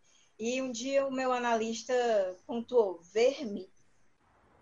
E aí, de repente, isso né, se coloca como uma questão né, do, do olhar do outro, né? E, e aí puxou o fio, né? Um significante está sempre em relação ao outro significante, né? Nessa cadeia, bem, né, chegamos a muitos outros lugares. Mas é um pouco isso, né? Pensar que olhar para essa mala e achar que a mala é sobre viagem é talvez da ordem do imaginário, né? O sentido de uma mala, né? Sim. É, e já o significante, né, é pensar que ele mesmo carrega ali é, alguma coisa, porque ele está sempre em relação. A mala carrega. É, a mala carrega. sempre em relação com outro significante, né? No caso aí, o de amor e, né, e a partícula feminina, que está em relação a outro significante, que aí talvez fosse o significante da mãe. Que provavelmente, se você for puxar, vai estar em relação com Sim. outro significante. O Falcão, eu acho, é o cantor mais lacaniano, né? Porque tem aquela música, ele não quero mais amá-la, né? é, ele tem uma música inteira com cacófonos, né? Muito bom, gente, muito bom. E aí, é, essa coisa do real, né? Como é, tem duas coisas, Larissa, que eu vi que tu não entrou muito aqui, porque eu, eu, eu fiquei pensando que tu achava que não podia ser, podia não ser a hora. Né? Mas antes da gente entrar na parte de sonhos de pandemia, nos sonhos na sonhos de pandemia, sonhos na pandemia, eu queria colocar duas coisas para vocês que eu não sei se era gostaria de comentar também, que é, é, são duas coisas, né? Uma é essa coisa de que os sonhos dão conta do real. Esse é. real que a gente fala, a gente é o R real com R maiúsculo, né? Com R maiúsculo. Era aí que eu ia chegar, né? Porque eu comecei. Pois então, bem. O problema, o problema de não conseguir ser telegráfica, né? o problema de um significante estar sempre em relação com outro significante é que eu tinha que falar primeiro das três dimensões para poder Sim. chegar, para poder voltar a Freud e falar do umbigo do sonho. Sim. sim. Para poder. A gente não falar do umbigo do sonho, não, pelo amor de Deus, o umbigo do sonho, não. Aí eu, tipo, não falei nada não, não incluí. Mas enfim, mas segue o flow aí que tá para ti, segue o flow. Eu pedi para tu não falar do umbigo do sonho? Disse assim, das duas uma, ou tu me pediu para não falar porque ia ser um nó, ou eu pensei, cara, se for falar do umbigo do sonho, não vai terminar mais nunca. Mas se quiser, pode pontuar, é como eu te disse. É, a... é, porque talvez eu vou, eu vou, passar muito rapidamente pelo, pelo, pelo entendimento do Freud, né? De umbigo do sonho, para poder chegar, então, à questão do real é, na, na clínica, no sonho, né? E, e nos sonhos para o Lacan. É, o Freud, quando ele inicia ali, né, a, a, a sua obra seminal pensando né, é, sobre os sonhos, ele vai criar essa hipótese, né, de que o sonho é, né, é uma garantia do sono, né? uma, uma manutenção do sono, e é também um lugar de homeostase e de realização dos desejos que não se puderam realizar, tanto durante o dia, né? Quanto né, desejos infantis, ou, né? dando sempre uma certa dimensão sexual a isso, né? E ali ele estava pensando no princípio do prazer, né? Mais na frente, né, é, ele vai chegar em mais além do princípio do prazer, a ideia de umbigo do sonho. Ou seja, que existe no sonho um, um, pedaço, um elemento, uma dimensão, vou pensar aqui numa dimensão, que não conseguia, não poderia ser interpretada né? E que isso dava pistas de que um sonho não se tratava então só de realizações de desejos, não pelo menos via princípio do prazer, né? E aí ele começa a desconfiar que existe também algo ali, né, pensando na pulsão de morte, né, existe algo ali de outra de outra ordem. O Lacan vai voltar a essa ideia né, para pensar que no sonho, além de é, isso que se organiza como realização de desejos, né, existe também um certo advento do real, né? É, ou seja, disso que é completamente despido de sentido. Mas que a gente tem que dar conta de alguma forma, porque ele vai vir, porque ele vai vir no corpo, né? Seja no gozo, despido da fantasia, né? É, é, o sexo é, despido de qualquer fantasia, né? É, qualquer que seja ela, seja na morte, seja na, né, oh. na angústia. Detalhe, da morte, tu citou o exemplo dos corpos sendo confundidos nas UPAs. É, como um advento do real, né? Assim, na verdade, eu acho que num tempo desse, como a pandemia, né? A gente está o tempo todo se deparando com esses adventos do real. Ou seja, isso que emerge da realidade para a gente que não, não tem como a gente dar conta de elaborar, né? Ou a gente precisa amarrar né, no simbólico para poder elaborar de alguma forma, porque senão a gente endoida, né? E aí a gente vem de Chico Buarque porque a gente está aqui falando de Lacan. O que não tem remédio nem nunca terá, né? É, é o que não, não ah. tem decência, o que não tem juízo, Não tem né? sentido. O que não tem sentido, sobretudo. que eu rindo. Eu queria dar um print e colocar. A gente, a gente chegou no Chico Buarque, que a gente a gente está falando de psicanálise. Eu vou protestar aqui cantando a música do Evangelho. Há um coco na tenchinoteses. Certamente o Evangelho é um bom, um bom exemplo, principalmente o seu final de advento do real, né? É verdade. Não sei o que, é que vocês estão falando, gente, pelo amor de Deus. É o absurdo, né? É o tutano do absurdo é... é ótimo. Talvez o grande erro é porque a galera quer que tenha sentido, né? E aí, se tivesse aceitado que é da ordem do real, o evangelho estava resolvido. É um anime que vocês estão falando, é? é? Certamente. Quando eu não entendo, aí é anime. então, mas voltando... É eu gostaria só de ressaltar para as pessoas que eu pesquiso animes, né, e desenhos animados. Eu tenho feito vários posts no meu Insta, né, eu tô tão blogueirinho que eu até decorei meu Insta, é arroba Heracto Pinheiro. Muito bem. É, o Heracto né? dá uma justificativa socialmente aceita para ver desenho é, animado. E aí, toda vida que faço um post sobre desenho animado, eu coloco assim, eu, eu pesquiso desenhos animados, entre aspas, é sério. E prossigo. Ou então, assim, alerta de como é é, justificativa socialmente aceita, né? Eu estudo, não é, não é que eu tô sem fazer nada na quarentena. Então, mas voltando à questão do umbigo do sonho, né? É, então assim, né? É, o Lacan vai chegar nessa suposição de que então tem algo do real, né? Que o Freud já desconfiava, inclusive com frequência ele chega nesse lugar, né? O Freud já desconfiava, né? Já estava ali. Então assim, que a, a, ideia de umbigo do real seria ali uma pista de que não se trata só de realizações de desejos que a gente não pôde dar né, vazão em vigília, mas de alguma coisa que sequer é possível de elaborar enquanto eu estou acordado, né? E que reivindica o seu espaço no sonho, né? E seria justamente esse pedaço que é, parece mais destituído de, de interpretação, né? Assim, que quando você se lança a interpretá-lo, não vai, não, não tem. Não... É como se fosse um alimento que não tem uma proteína que o digere. É, não tem, não tem. A enzima, tá faltando a enzima. Ele, é, ele é. não é, fica, não é digerível de jeito nenhum. Você não consegue.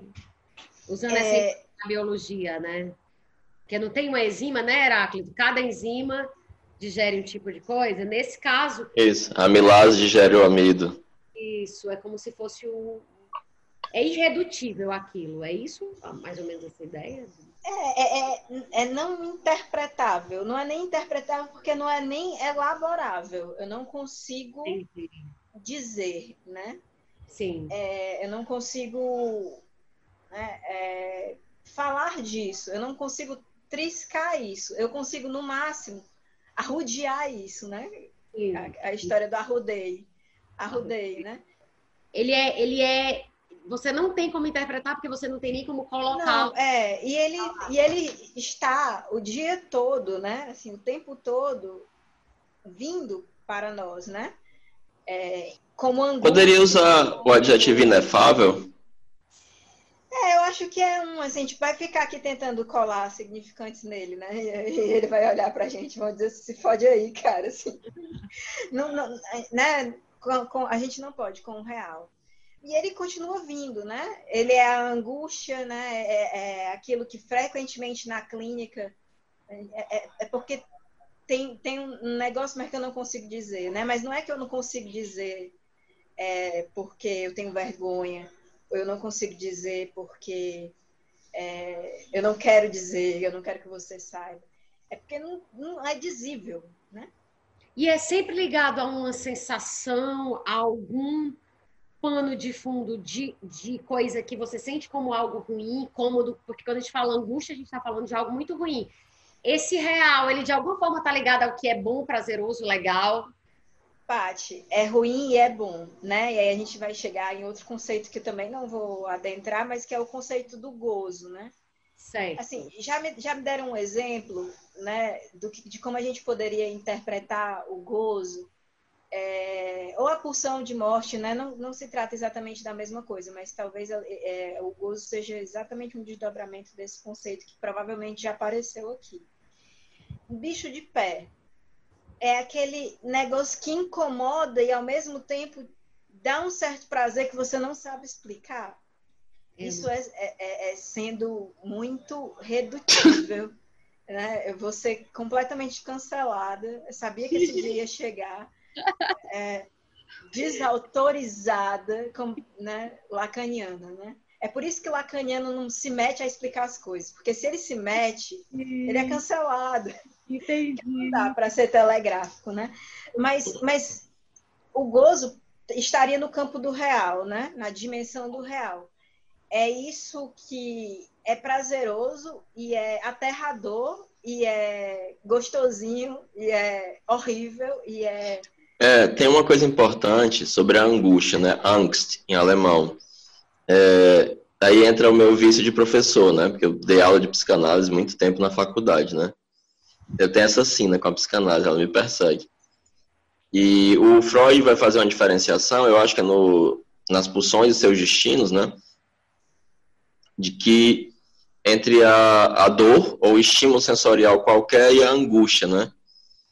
Porque do estímulo sensorial, aí eu, é, é, se você for dar um tapa em alguém, você pode, pode se esquivar, você pode escapar. Mas como a angústia é sentido como uma pressão, em alemão eles o termo Drang, né, Drang, é, ela é inescapável.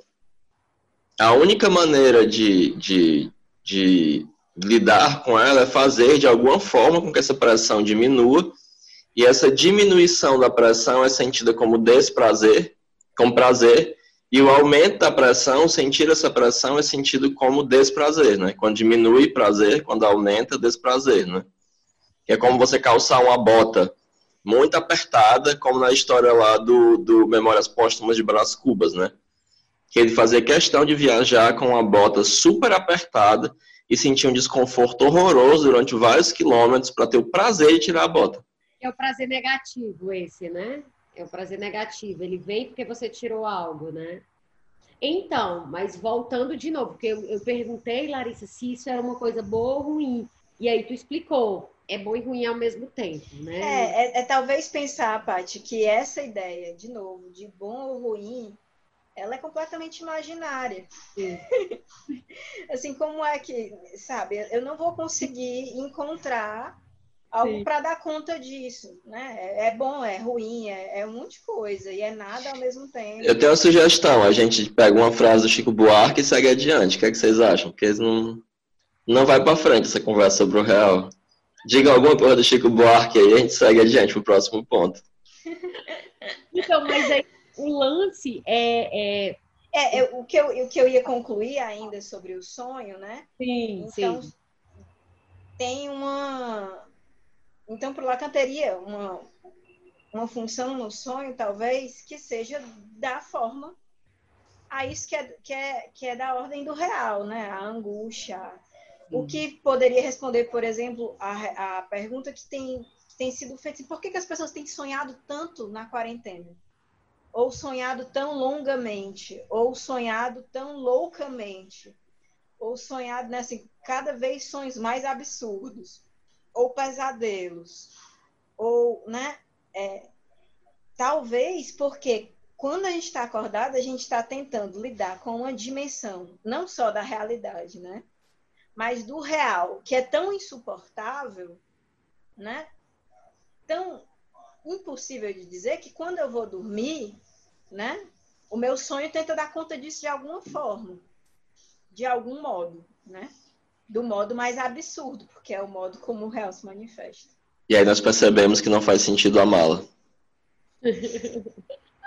E aí, no caso, é, é, quando eu estava falando da questão dos sonhos, a Larissa, uma das coisas que tu disse foi a seguinte, que para o Lacan, os sonhos não se manifestam só os desejos e as questões de caráter sexual, né?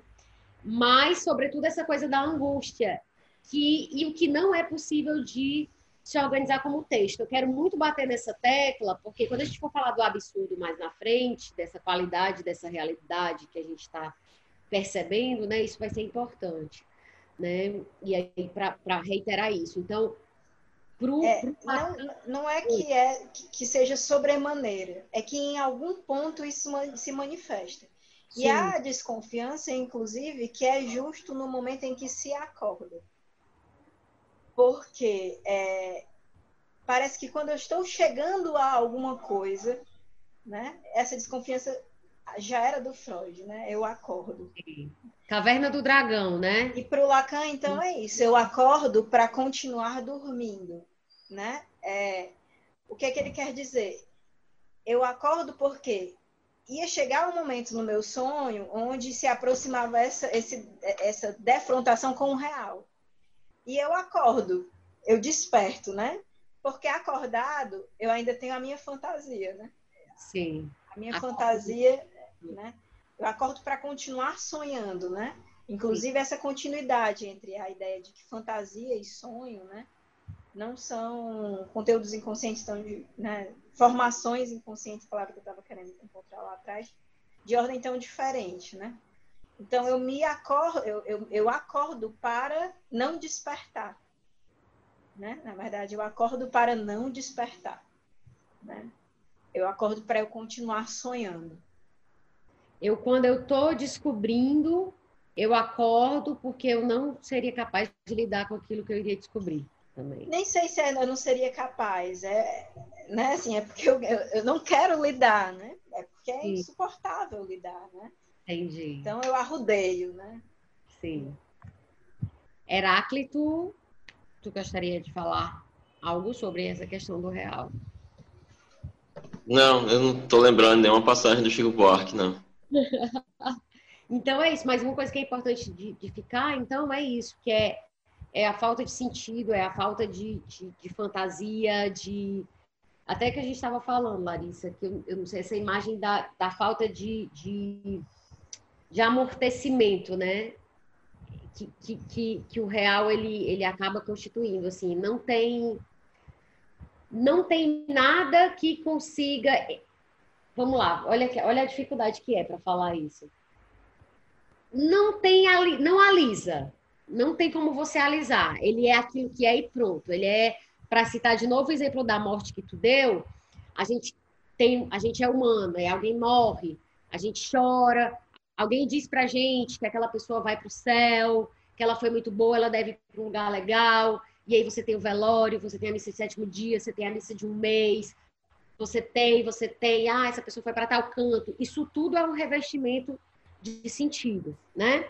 Isso. E o real é, é como tu falou, ah, a pessoa morreu, ah, mas já era velha, né? Ou mas era diabética, né? Ou mas era ruim que só, né? É, é, é isso daí é revestir de alguma outra coisa, Sim. porque o real é, era um corpo, viveu, talvez pariu, morreu, vai ser devorado por vermes, Sim. Boa sorte, né? Só que no meio de uma pandemia é em escala astronômica.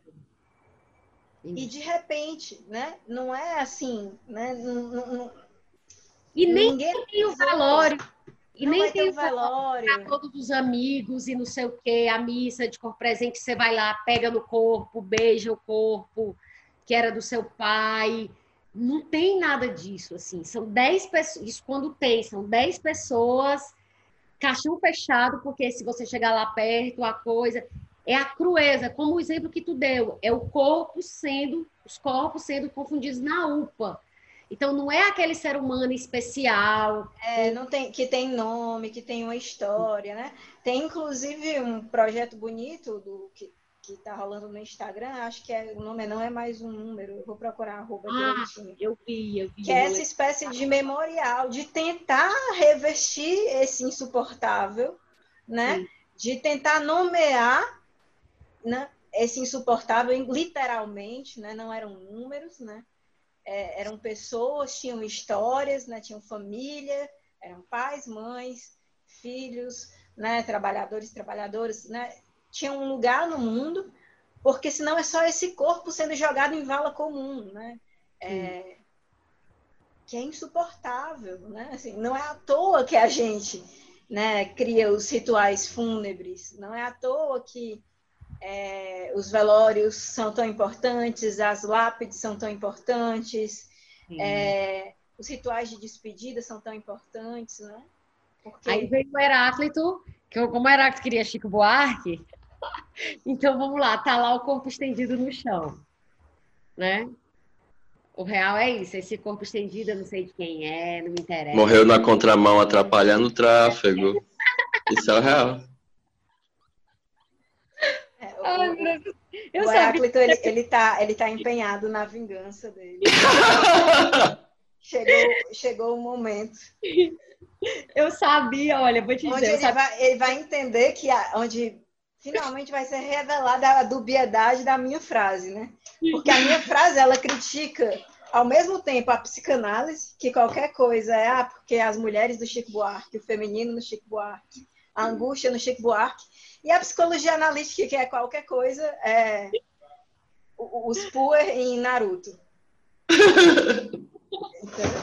Então, Não, cara, eu vi, eu vi um post de uma colega psicanalista. De vez em quando eu tô entrando no Facebook para ver a loucura, né? Que aquilo é um esgoto a céu aberto de fake news, né? Sim. Aí a bichinha fez um post dizendo que deu uma aula online falando de Chico Buarque e psicanálise. Gente, eu, tive, eu ri tanto. Eu só lembrei da tua história. Gente, só lembrando a frase de novo, porque para quem não tá, quem está ouvindo pode até se perder, mas de novo, é porque o Heráclito sempre cita uma frase da Larissa que diz: os animes são Chico Buarque da psicologia analítica, que poderia ser colocada também. Chico Buarque está para psicanálise lacaniana, assim como animes estão para psicologia analítica. E aí, o Heráclito hoje estaria fazendo a sua a sua vingança. saída da forra, a sua vingança. E aí, o que a Larissa está dizendo é: você está fazendo a sua vingança porque agora você está frescando, né, com os exemplos de Buarque. Mas a Larissa está dizendo que a frase dela já contém uma dupla crítica, tanto aos psicanalistas quanto aos analistas indianos. Pronto, então assim, só para o pessoal não ficar voando, que, enfim, né? É uma, crítica, é uma crítica amorosa, no fim das contas, né? Porque é incrível como tantos psicanalistas amam profundamente Chico Buarque, né? Quanto os junguianos, pelo menos os que eu gosto, amam profundamente os animes. Eu prefiro que eles estejam falando de animes do que mandando o povo pintar mandala por aí. É mais legal. É muito mais legal. Então é isso, gente. Depois que a gente fez, já eu, eu acredito que assim, não, não é fácil entender isso que ela está expondo, eu não tenho nem essa pretensão mas, assim, eu acho que agora a gente se credencia para passar para é, a outra parte né, desse episódio. Deixa, é... deixa eu só fazer um comentário sobre o que tu falou, Paty. Ah. De não ter uma pretensão de entender Lacan. Sim. É, porque tem uma coisa, tem um documentário do Zizek, né, que ele está assistindo, ele passa por uma TV, uhum. por algum motivo nesse documentário, e tá uma fala do Lacan. E ele fica muito puto falando do Lacan, né? Sim. E ele dá uma dica fundamental se você quiser entender Lacan. Porque o Lacan, a fala dele segue a lógica do sonho, de acordo com Zizek. Então ele dá uma ênfase enorme a coisas absolutamente desimportantes. Então ele passa um tempão dizendo absolutamente nada. E aí quando ele diz a coisa que ele realmente quer dizer, ele fala como se não fosse nada e segue adiante. Porque ele queria dificultar o acesso à psicanálise. Porque ele achava que a psicanálise estava se vulgarizando. E aí o Giga até fala, não é como se ele não tivesse nada a dizer, porque ele tem mas ele faz esse estilo justamente para tornar difícil, para que você tenha que imprimir um esforço, né? É, não, é, eu sempre até falei para Larissa isso, que há um, não sei, uns quatro anos, eu tinha, eu tinha, a imagem que me veio foi justamente lendo Lacan. Quando você acha que entendeu uma coisa e na linha seguinte você desentendeu tudo, isto é Lacan. Porque é realmente isso, cara, tô pegando o que acho que entendi o que, que ele quis. Aí Pronto, esculhamba tudo, o tabuleiro vai todo por água abaixo de novo. Mas é isso, é, enfim, é quem, quem quiser achar que vale a pena o esforço, né? Eu acho fantástico, assim, eu, eu acho um, um dos autores que o que eu consigo vislumbrar um pouco. Eu acho que a, a, frase é essa, assim, se vale a pena o esforço. Eu não sei se era dificultar por dificultar, né? É, mas é, não era. testar o desejo ali, né? De quem, do seu interlocutor né? É, o, o Lacan ele dedicou boa parte da vida dele para pensar dispositivos, né? De transmissão da psicanálise. O Heráclito falou isso um pouco né, no início, assim, que ele é, é, é muito doido dizer que ele queria dificultar e gastou tanto tempo da vida querendo garantir que se transmitisse, né? Acho que a questão é, não é transmitir de qualquer modo. Então, ali, né, ele cria a escola, né, dentro dentro da escola os dispositivos do cartel e do passe e todas as suas particularidades, né? E muito, né, muito, muito né, da formação é, do analista é, é, a discussão sobre como se forma um analista, né? É, enfim, o Lacan dedica muito da sua obra a pensar sobre isso, né? Isso é tão interessante, né? Porque é, no mestrado eu fui colega de um dos grandes psicanalistas aqui do Ceará, chama Isaac Villanova. E ele me contou como foi que ele é, começou a estudar Lacan. E ele disse que namorava uma pessoa que estudava Lacan e ele fazia medicina. E essa pessoa chegou para ele e leu um texto que tinha escrito sobre Lacan. E ele disse: Eu não entendi absolutamente nada, mas eu percebi que eu precisava entender aquilo. Aí largou a medicina e foi estudar psicologia. Por exemplo, é tipo vocês Podia ter terminado medicina, né? Ele terminou depois do mestrado. Ele é psiquiatra hoje em dia. É, vale mais a pena. Ele é psiquiatra, psicanalista e psicólogo. Pronto, ninguém desautoriza ele. Não. Não, mas, mas de fato é isso, assim, né? A minha trajetória também é essa, né? É, eu, não, eu não passei pela psicologia, não pretendo passar pela psicologia, tenho respeito merece. de psicologia. Mas é, eu cheguei à psicanálise pela minha análise, né? É, foi algo que se colocou para mim em análise depois de muitos anos. Eu disse assim, eu preciso, eu preciso entender isso, né? É, ou pelo menos preciso dar lugar a isso na minha vida, né? Então acho que não é tanto sobre dificultar como, né? É, como rapariga ruim, né? Como diz o né? É, é sobre, né? pensar, ver ali quem é que insiste, talvez, né? É, e também tem, tem uma questão, né? A maior parte da obra do Lacan eram seminários, né? Ele estava ali é, é, dando, né, dando aula, vamos dizer assim, para pares, inclusive, bastante entendidos em muita coisa, né? Filósofos, epistemólogos, etc tem que entender quem era esse interlocutor dele Subiu também. Subiu o nível demais, né? Subiu o nível demais. A audiência era. É, então, acho que passa um pouco por aí também, né? Não vou dizer que é fácil, não. Assim, a primeira vez que eu entrei né, na, numa sala é, do campo lacaniano e eu vi lá os matemas, né, os grafos o grafo do desejo pregado na parede, eu fiquei completamente apavorada e disse assim, eu não vou entender nunca isso, né?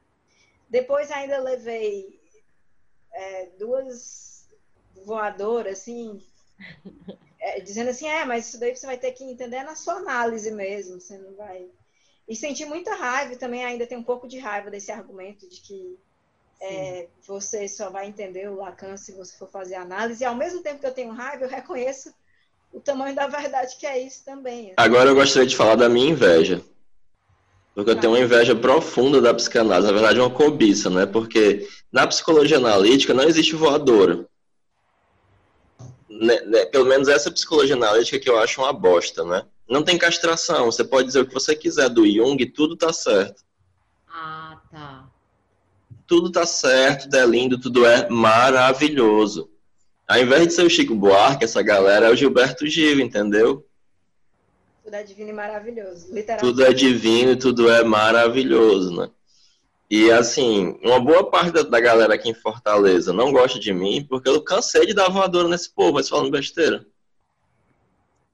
Mas até, que, até que veio me procurar gente que queria essas voadoras, porque não queria falar besteira, né?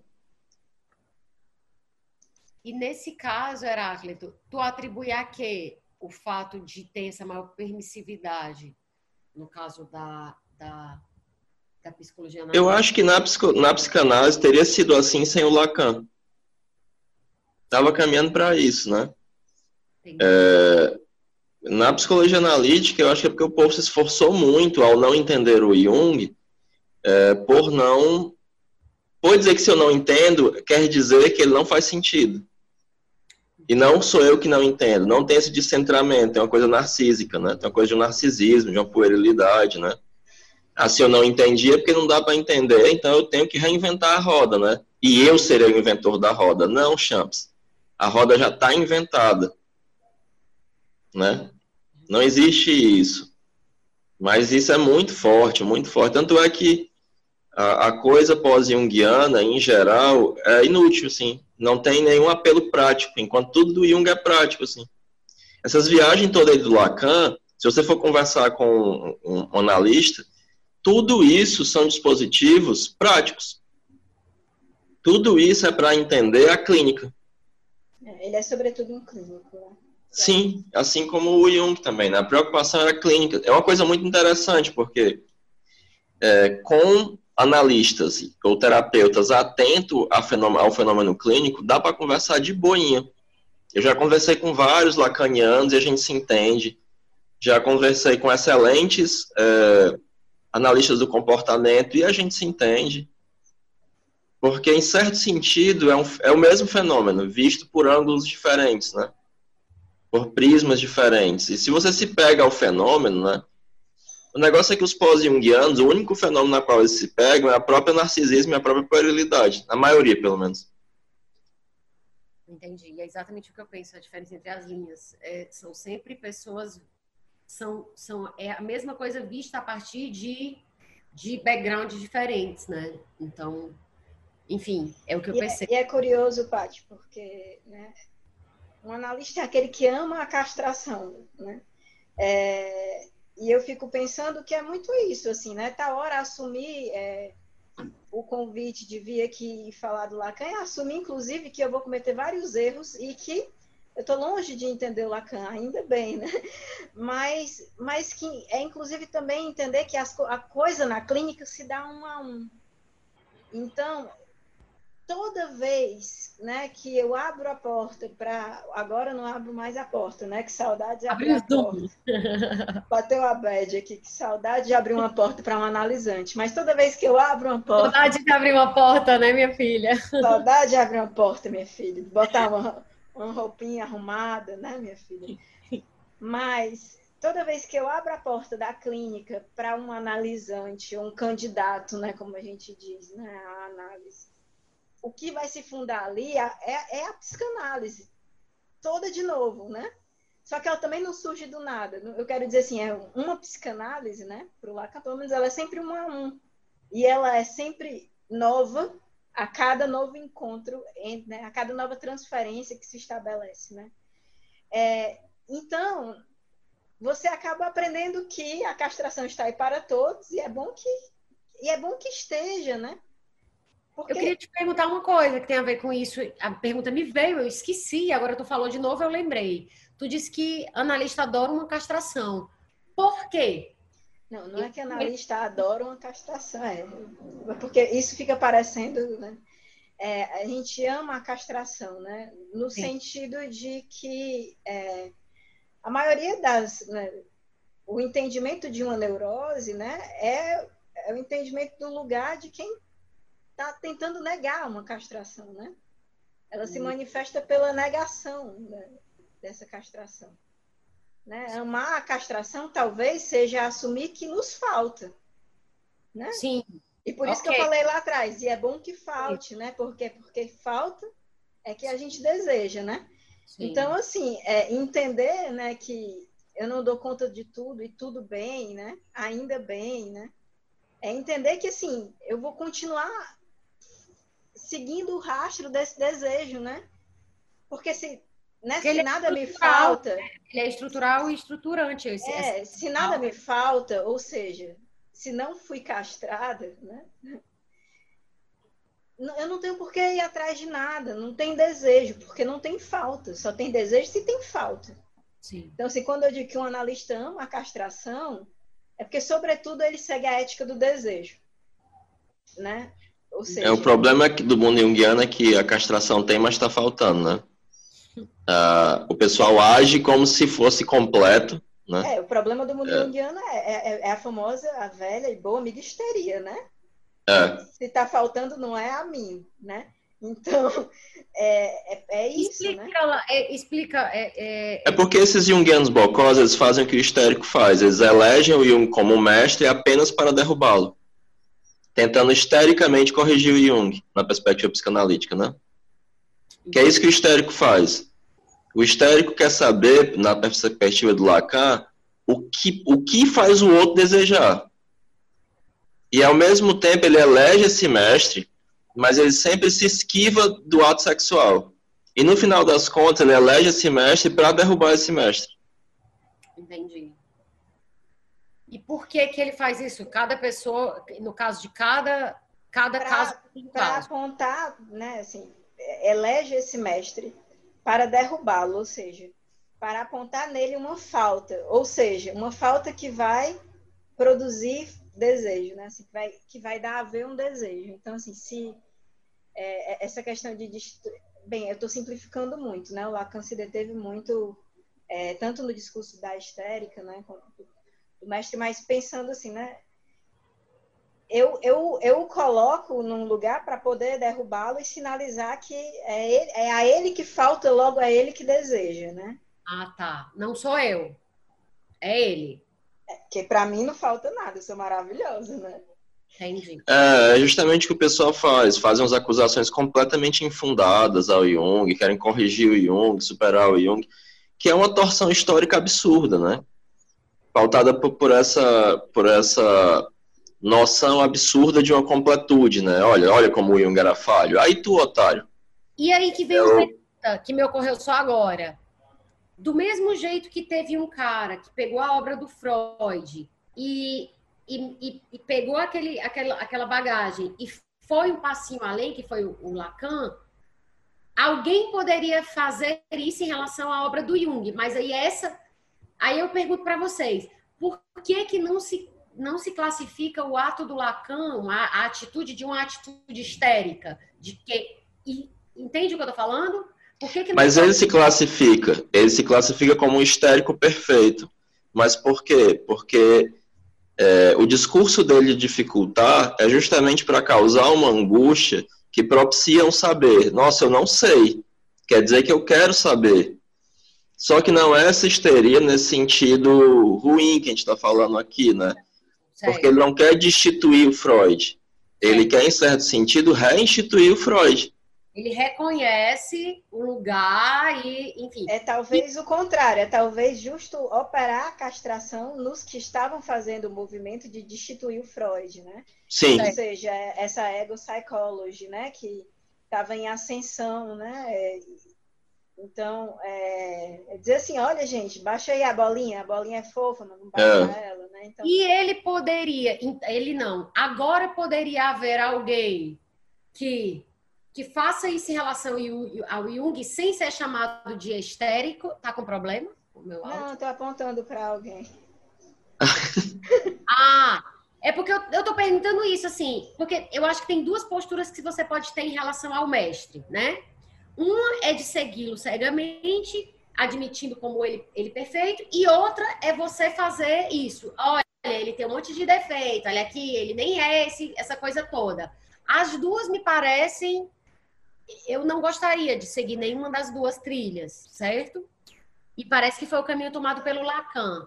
Então, pergunto... A impressão que eu tenho é que você hum. só destitui alguém que você instituiu. Essa é uma pista boa.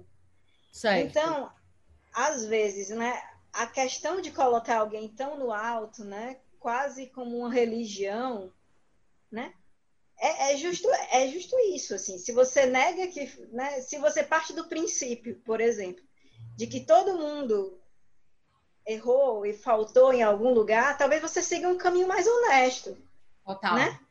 Não necessariamente de superação, né? Ou de cancelamento, ou de revisionismo, ou de anti-intelectualismo, que é um caminho doido, né? Que a galera tem seguido, assim, tempos muito doidos, né? É... Mas se você assume que, né? Que falta a, a todos nós, né? Não só a mim, né? Ou não só ao outro, a todo mundo você vai, é, você vai entender que provavelmente é, o Jung é, cometeu erros, né? Que podem ser atribuídos a vários, vários motivos, inclusive a própria constituição psíquica dele, assim como Lacan, assim como Freud, assim como eu espero todos nós. Então, acho que uma pista é essa. Quando eu instituo um, eu só posso destituir quem eu instituir. Instituir. Né? É, e inclusive entender o que é isso de instituir, né? Assim, isso não quer dizer recusar necessariamente, não instituir, né? Mas tomar como um par, né? E como um par honesto, um par que teve trajetória, que abriu mão de, né, de muita coisa, inclusive das suas certezas, para é, elaborar alguma coisa. Sim. Né? É, eu acho que essa é uma boa pista, né? É, um, um caminho do meio, né? às vezes o problema é isso. Quanto mais religiosamente eu tomo alguém, mais chances de que já já alguém vai tentar derrubar, né? Sim. Então, se eu, passo, se eu parto do pressuposto que a falta é inerente, né, de que o erro é esperado, o equívoco é. Né, e que bom, porque Assim a gente pode continuar se perguntando que coisa doida é essa que é o inconsciente, né? Que... Porque é isso, se tivessem respondido todas as perguntas, a gente não estava aqui agora tendo, essa conversa, né? A Sim. falta, ela é, inclusive, fundadora de cultura, né? Então, assim, se a gente parte do pressuposto, né? De que esse que eu vou tomar como mestre, ele é faltante desde o princípio, talvez a gente consiga seguir por um caminho mais interessante. Essa é a minha opinião, né? Ok, muito bom. É, e aí agora a gente chega, gente, nos sonhos na pandemia, né? E daí, é, Larissa e Heráclito, primeiro, é, eu queria que a gente falasse, que a gente conversasse um pouco sobre a ideia do sonho como estética e, por conseguinte, do absurdo como estética. Larissa, está com você? Pode, eu posso iniciar e a gente vai aqui batendo uma bola, né? Ah. É, eu fico me perguntando se o sonho e o absurdo seriam estéticas diferentes, né? Porque, pelo menos na, na sua manifestação, né, como arte, assim, elas, elas aparecem muito, de forma muito é, não é nem parecida, né? Mas coexistente, eu vou dizer assim. É, é curioso, assim, porque o, o sonho ou o absurdo como estética, né? Sei lá, na história das artes tem tem a sua é, o seu auge, o seu ápice, ou pelo menos uma marcação clara, né? Com o surrealismo, né? com o movimento surrealista, que se dedicou é, muito a isso, né? Mas se você for olhar mais atentamente, né? Talvez desde o início, né? Da, da arte, né? Como história, é, que os sonhos, né? Eles se apresentavam ali, fosse como tema, fosse como, né? É, questão, enfim. Até hoje, assim, você tem uma geração inteira de desenhos animados que se orienta basicamente pelo nonsense, né?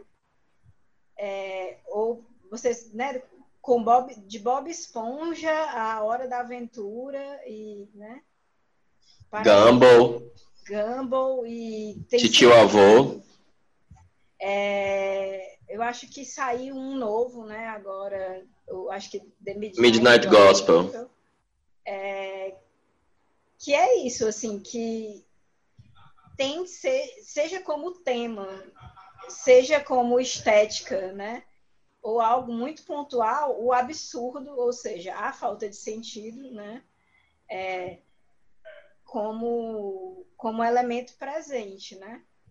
Então, nem é uma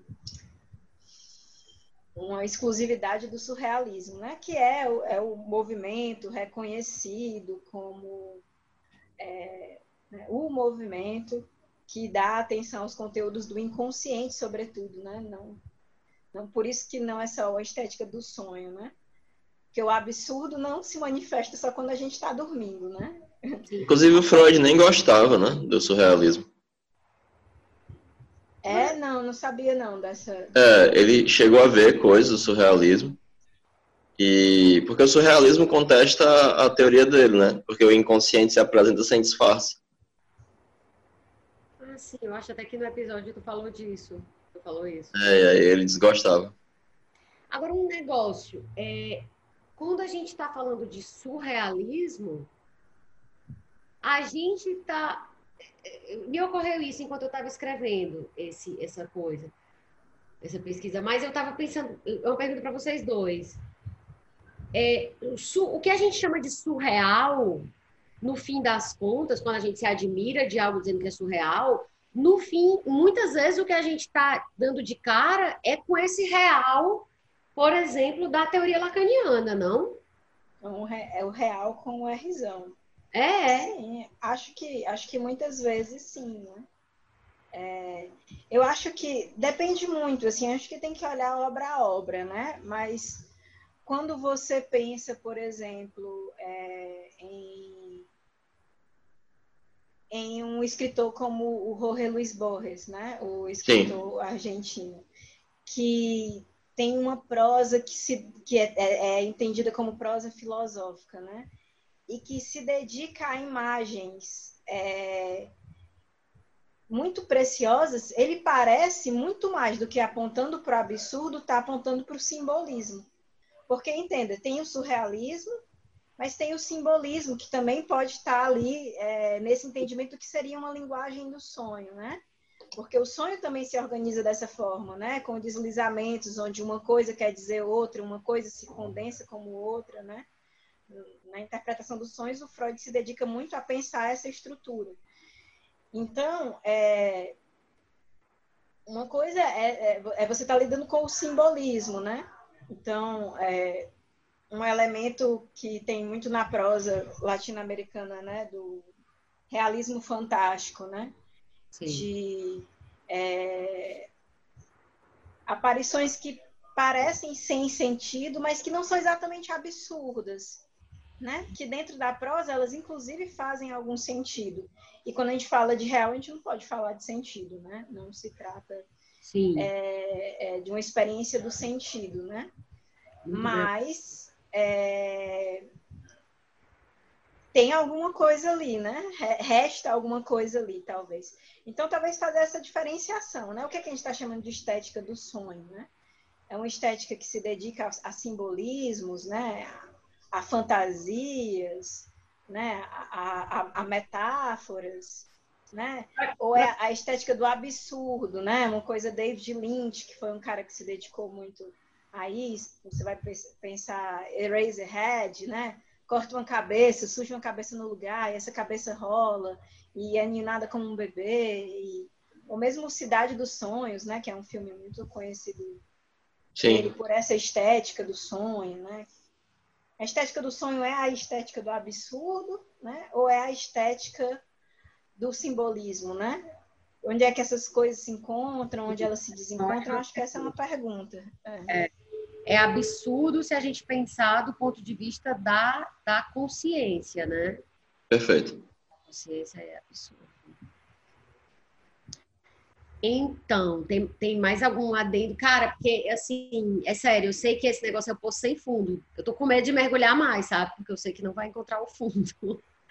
Mas, assim, eu sei... É, eu, é, eu fiquei pensando é, sobre um certo fascínio, porque acho que essa é uma questão...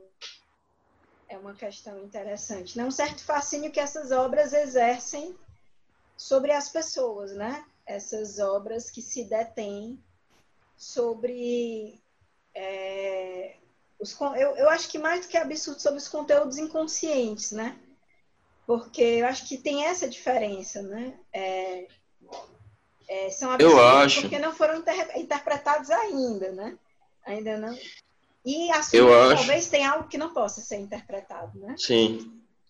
Eu acho que essas obras, ao se debruçarem sobre esses conteúdos do inconsciente, né, que pelo menos no primeiro momento eles soam absurdos, mas não é um absurdo repugnante, é um absurdo atrativo, né?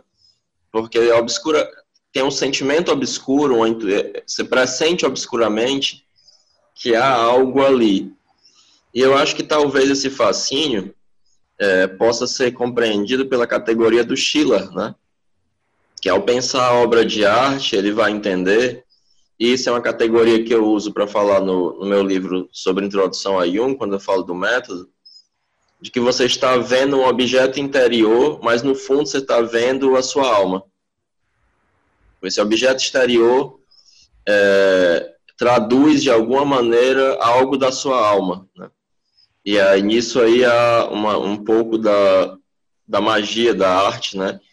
E nessas estéticas que tentam dar conta de maneira mais flagrante daquilo que é o inconsciente, é, essa, esse, esse, espelhamento, né, em que o dentro, o fora, vai ser como se fosse o dentro, né, e você vai ver de olhos abertos, né, ao invés de olhos fechados, um sonho, porque o sonho ainda tem esse paradoxo, nós vemos de olhos fechados, né, você tem essa oportunidade de ver de olhos abertos algo que é como um sonho, gera esse, essa vibração comum, né? Faz essa corda comum vibrar, né? E é um e gera um certo maravilhamento, né? Porque eu tô eu estou sonhando de olho aberto, né? Sim, é verdade. Heráclito, só para citar, deixar claro o livro que tu citou agora, que é a Introdução, Introdução à Psicologia Junguiana, é Psicologia Junguiana, uma introdução da editora Duma. Né? Tá louca, é isso. Psicologia Junguiana, uma introdução. E tá, esse está disponível é, tanto em e-book, né? Quanto em livro físico. Quanto em livro físico. No site da Livraria é, Duma. Você no Google o nome do livro, Hierarquia, aí você não vai errar. Você não vai ter que é, e é, teve alguma coisa, cara, quando vocês estão falando, vem alguma coisa que eu quero perguntar e depois eu esqueço, enfim, mas então quando eu esquecer eu vou passando. E tem uma outra coisa também, é, dessa questão do sonho e da linguagem. É, e a linguagem do sonho. Como é que fica? Eu queria saber se tem alguma diferença, já que a gente está falando com um, um, uma lacaniana e um junguiano, se a gente tem diferença dessas visões, sabe, é, a respeito da linguagem do sonho. Ah, certamente. Eu acho que tu está falando da linguagem ou da interpretação, né? Não, a linguagem mesmo, porque é, assim, para o Jung, assim, se a gente pensar que Lacan é um freudiano, então para ele o sonho tem um conteúdo manifesto que é diferente do que ele está querendo dizer. Vamos dizer assim, o sonho teria o significante e o significado, né? Tem a carinha lá que aparece, por exemplo, um gavião. Olha, esse gavião significa a sua sogra, que não sei o que, não sei o que. E pro caso, pro, no caso do Jung, não. O Jung vai dizer o gavião é o gavião e o que ele está querendo dizer está muito lá e já está aí, né? Então, isso significa que essa linguagem ela é fundamentalmente diferente, pensando nesses. Eu vou chamar dois autores que eu vou falar, Jung e Lacan Freud, certo? Eu vou tratar Lacan e Freud como um bloco, né? Já que um bebe na fonte do outro, mas é, joga luz sobre coisas que o Freud não jogou, digamos. É, aí eu, ia, eu, queria saber isso, se é, essa coisa do sonho, dessa linguagem do sonho, se a gente pode falar de diferenças muito marcantes, né, muito clivadas para esses dois autores aqui. É, eu perguntei se era da dimensão da, da interpretação, porque é isso, assim, de certa forma já, já é. Sim, sim, sim. Eu acho que a diferença fundamental, bem, é, não vou me meter a falar de Jung, é, mas pelo que eu conheço, a diferença fundamental seria que quando o Jung fala que o gavião é o gavião e o gavião quer dizer, né, é, ele ah, se tá. ampara é, em alguma coisa que não é necessariamente individual. Estou falando besteira, Heráclito? Não, tá não. Pois é. Enquanto. É, pra... Inclusive, eu vou te cancelar mais agora, viu? Porque na, na, na minha pós em psicologia analítica, quando a gente vai falar de psicologia da arte, ela divide a disciplina comigo lá.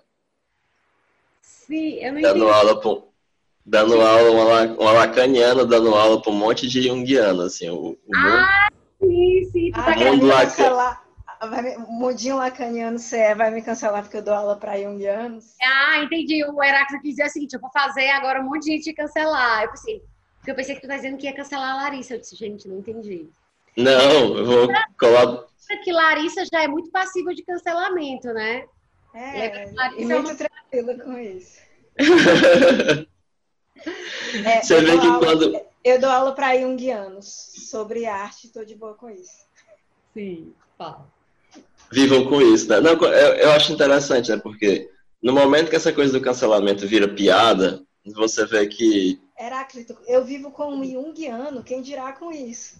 Não é? É verdade, é verdade. Vivo com isso muito de boa.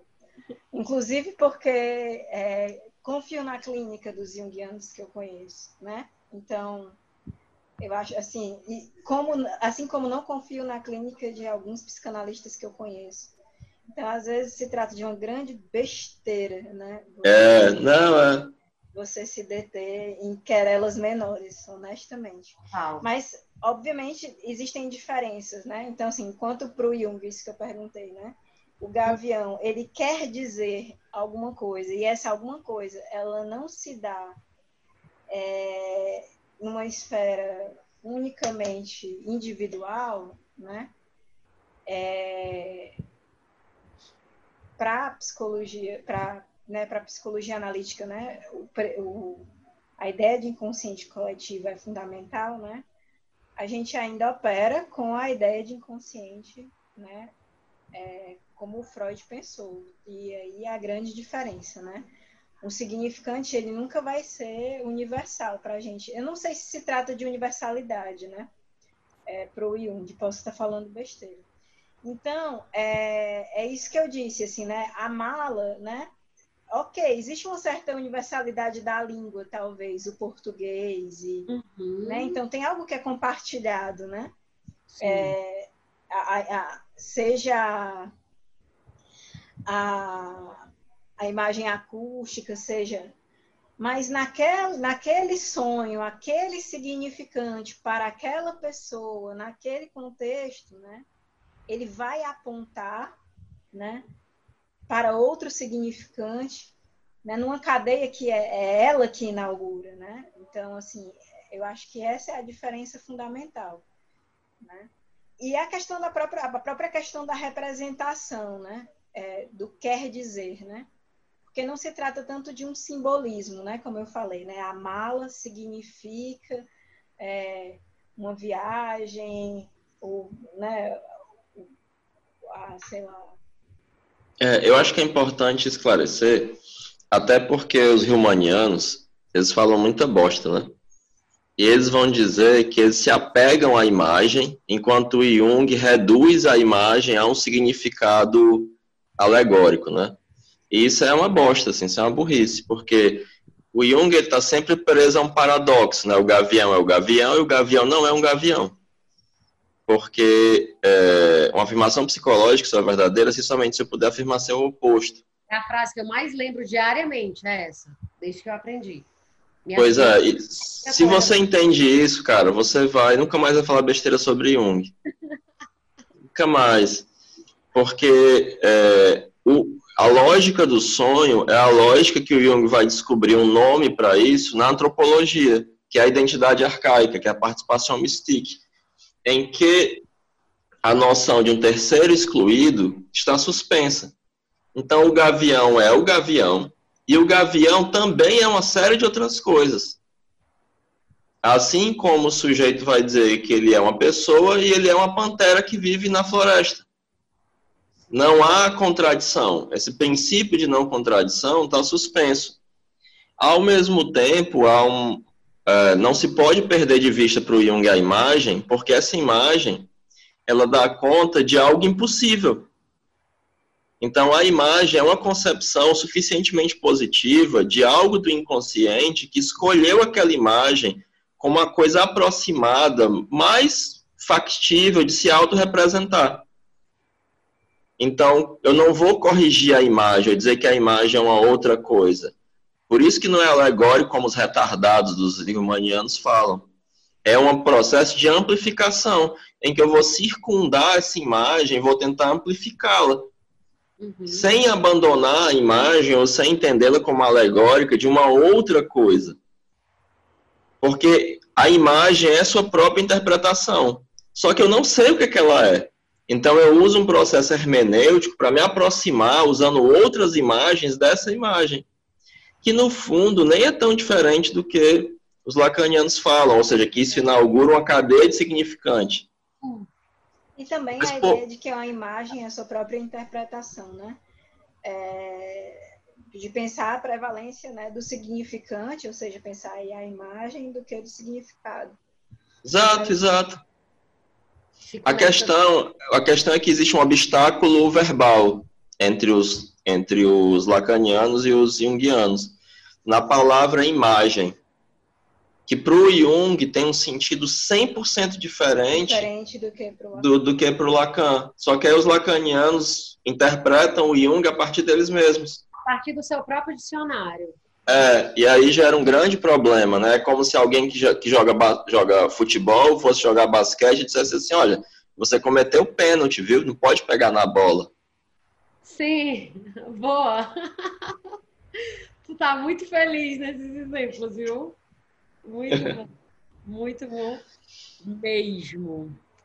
É, e, gente, e assim, e esse lance, que é uma coisa que que tem, tem estado muito presente assim na minha cabeça e que aí quando a Larissa falou meio que foi assim bingo é, esse clima de sonho e de irrealidade eu tô batendo na tecla toda vez que eu falo irrealidade eu falo irrealidade para as pessoas não pensarem que é realidade esse clima de sonho e de irrealidade que tomou conta da nossa vida do nosso cotidiano né como é que a gente conecta isso com o sonho? Por que, que parece que o que a gente está vivendo é pesadelo?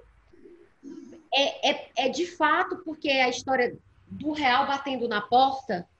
É esse real batendo na porta que faz. Pergunta que eu estou fazendo, pergunta real para vocês, tá? Real, não vou te falar. Uma, uma pergunta genuína para vocês. Se for uma pergunta real, não tem resposta. Tem é... nenhum significante cola nele, então. A gente tem que se resignar a cantar Chico Buarque. Isso, não, mas é uma pergunta genuína. É assim: esse tempo de agora parece pesadelo e parece irreal, porque é o real batendo na porta? Esse irreal que a gente chama, né, na nossa.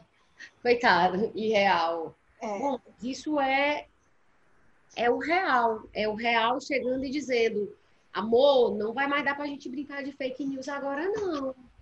A, a audiência da Jovem Pan FM diminuiu, né? Que Graças a Deus. É, uma rádio de direita que vem, que vinha, né? Não sei como é que tá, porque, enfim, é, é, dando ampli... quer dizer, dando voz, né, e, e, e, amplitude àqueles discursos absurdos, tá caindo. Então, a sensação que eu tenho é, cara... Facebook tá morrendo, né? É, tipo, cara, na hora em que o negócio aperta e, e, e, mata alguém da tua família, etc., você precisa ser muito lunático, misturado com imbecil, para poder continuar nesse mundo de faz de conta, sabe? Então, assim. É por isso que a gente às vezes acorda e continua sonhando. Porque se você pensar que a postura de. É, é, é, de certa forma, é uma postura de fantasia ainda, né? Essa de achar que é só uma gripezinha, né? é uma negação, né? É uma fantasia que sustenta, sabe-se lá que desejo, né? É, e é uma negação do real, né? É, então, assim, é só uma gripezinha, é, muitas manchetes, né? São é, namorada do filho do número 4, né? De Bolsonaro, filho número 4 de Bolsonaro, perde parente, perde tia e afirma que não é só uma gripezinha, né? Ou no Twitter você vê muitos relatos, né, de hoje eu, mesmo eu vi um relato de bolsonaristas que se expuseram e morreram, né? É, que se expuseram e morreram ou que se arrependeram e, e relataram isso antes de morrer, né? Hoje eu vi um filho compartilhando, né, que o pai se expôs porque comprou esse discurso e já internado, né, numa última mensagem que trocou com o filho, né, entendeu que não era não era só uma gripezinha e tal. É, mas é uma fantasia, né, de certa forma, uma fantasia que custa muito caro, né? Que pode custar muito caro. Então, é, eu acho que passa, inclusive, nesse lugar, né? De, já que falamos de real e de castração, do real vindo desempenhar esse papel de dizer assim, olha, aqui, né, o teu histórico de atleta, onde é que eu enfio, né? Sim, total. É, né, o que, é que a gente faz com isso, né? De... Mas eu acho, Paty, que, sobretudo, esse clima de irrealidade, né? Acho que se deve a muitas coisas, né? Eu acho que uma das, é, uma das pistas que a gente pode seguir é o que o Freud pensava sobre a própria estrutura do sonho, né? Como ele se organiza, como, como suas imagens se apresentam, né? Então, como é o tempo e o espaço do sonho, né? Eu acho que em um tempo muito curto a gente teve que redimensionar muito rapidamente as nossas noções de tempo e de espaço, né? É, então, o fim de semana, por exemplo, né? Marcos imaginários que a gente cria, né? Tem tantos dias, aí tem um dia que chega o sábado, que é, vai ser diferente o sol nasce no mesmo canto, né? mas vai ser diferente porque se chama sábado, né? Porque foi quando Deus descansou, né? Ou seja lá. E aí, de repente, tem uma completa indiferenciação dos dias da semana, né? Para quem ainda está trabalhando em home office, ainda consegue se situar um pouco, né? Assim, que é... Mas, no geral, que as pessoas relatam a completa indiferenciação dos dias da semana. Eu posso né? fazer mudar o meu testemunho? Pode, por favor. Eu não acho mais domingo um dia péssimo, como eu achava. Porque o domingo ficou menos péssimo. Porque parece. Ô, louco, meu! É sério. Porque domingo não é péssimo, historicamente, né? Pra... É, historicamente. Até tem gente que diz, não é que você odeia o domingo, você odeia o capitalismo e tal. Eu concordo. Mas, assim, mudou tanta qualidade, é, é, mudou tanta diferenciação, que o domingo é um dia ok, assim, agora. É um dia que no outro dia você vai trabalhar, mas eu não sei. Parece que você. Eu não sei, eu não sei. E eu, tipo, eu trabalho em casa há muito tempo. Então, isso para mim não é uma, uma novidade.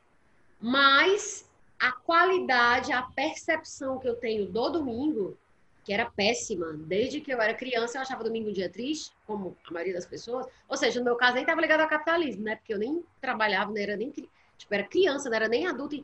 Mas, enfim, mudou para mim essa qualidade. Então, assim, isso para reforçar o que você fala sobre essa diferença que vai se esvaindo, né? que de repente as coisas vão ficando mais Tem uma diferença que é muito comum, por exemplo, em é, experimentado na depressão, né? Então, Sim. Essa indiferenciação Perfeito. do dia e da noite, dos dias da semana, inclusive do estado de estar acordado ou dormindo, né?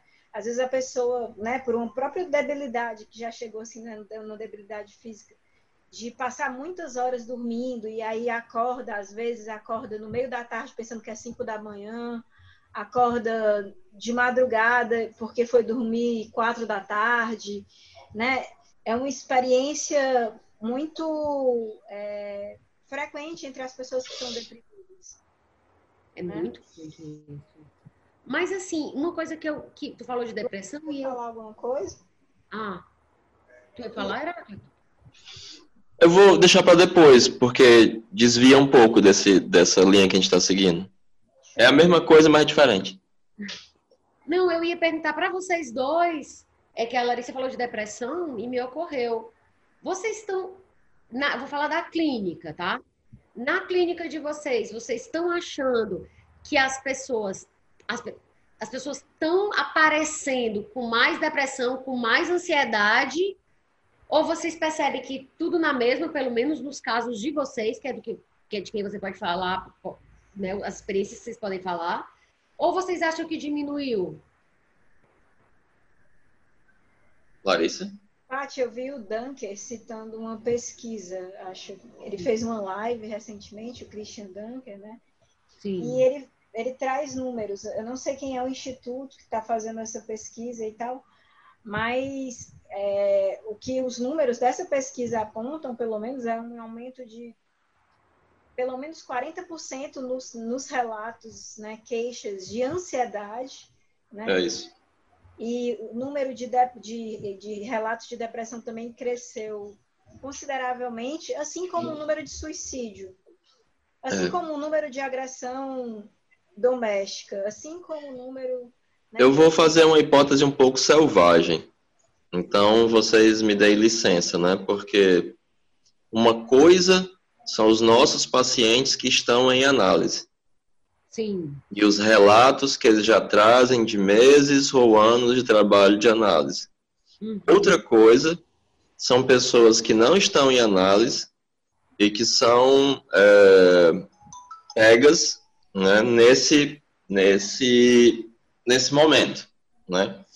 Porque dos, dos pacientes que eu acompanho, é, permanecem mais ou menos as mesmas questões que já vinham sendo trabalhadas com, com o colorido da pandemia. Com questões trazidas pela pandemia, mas que não são as principais.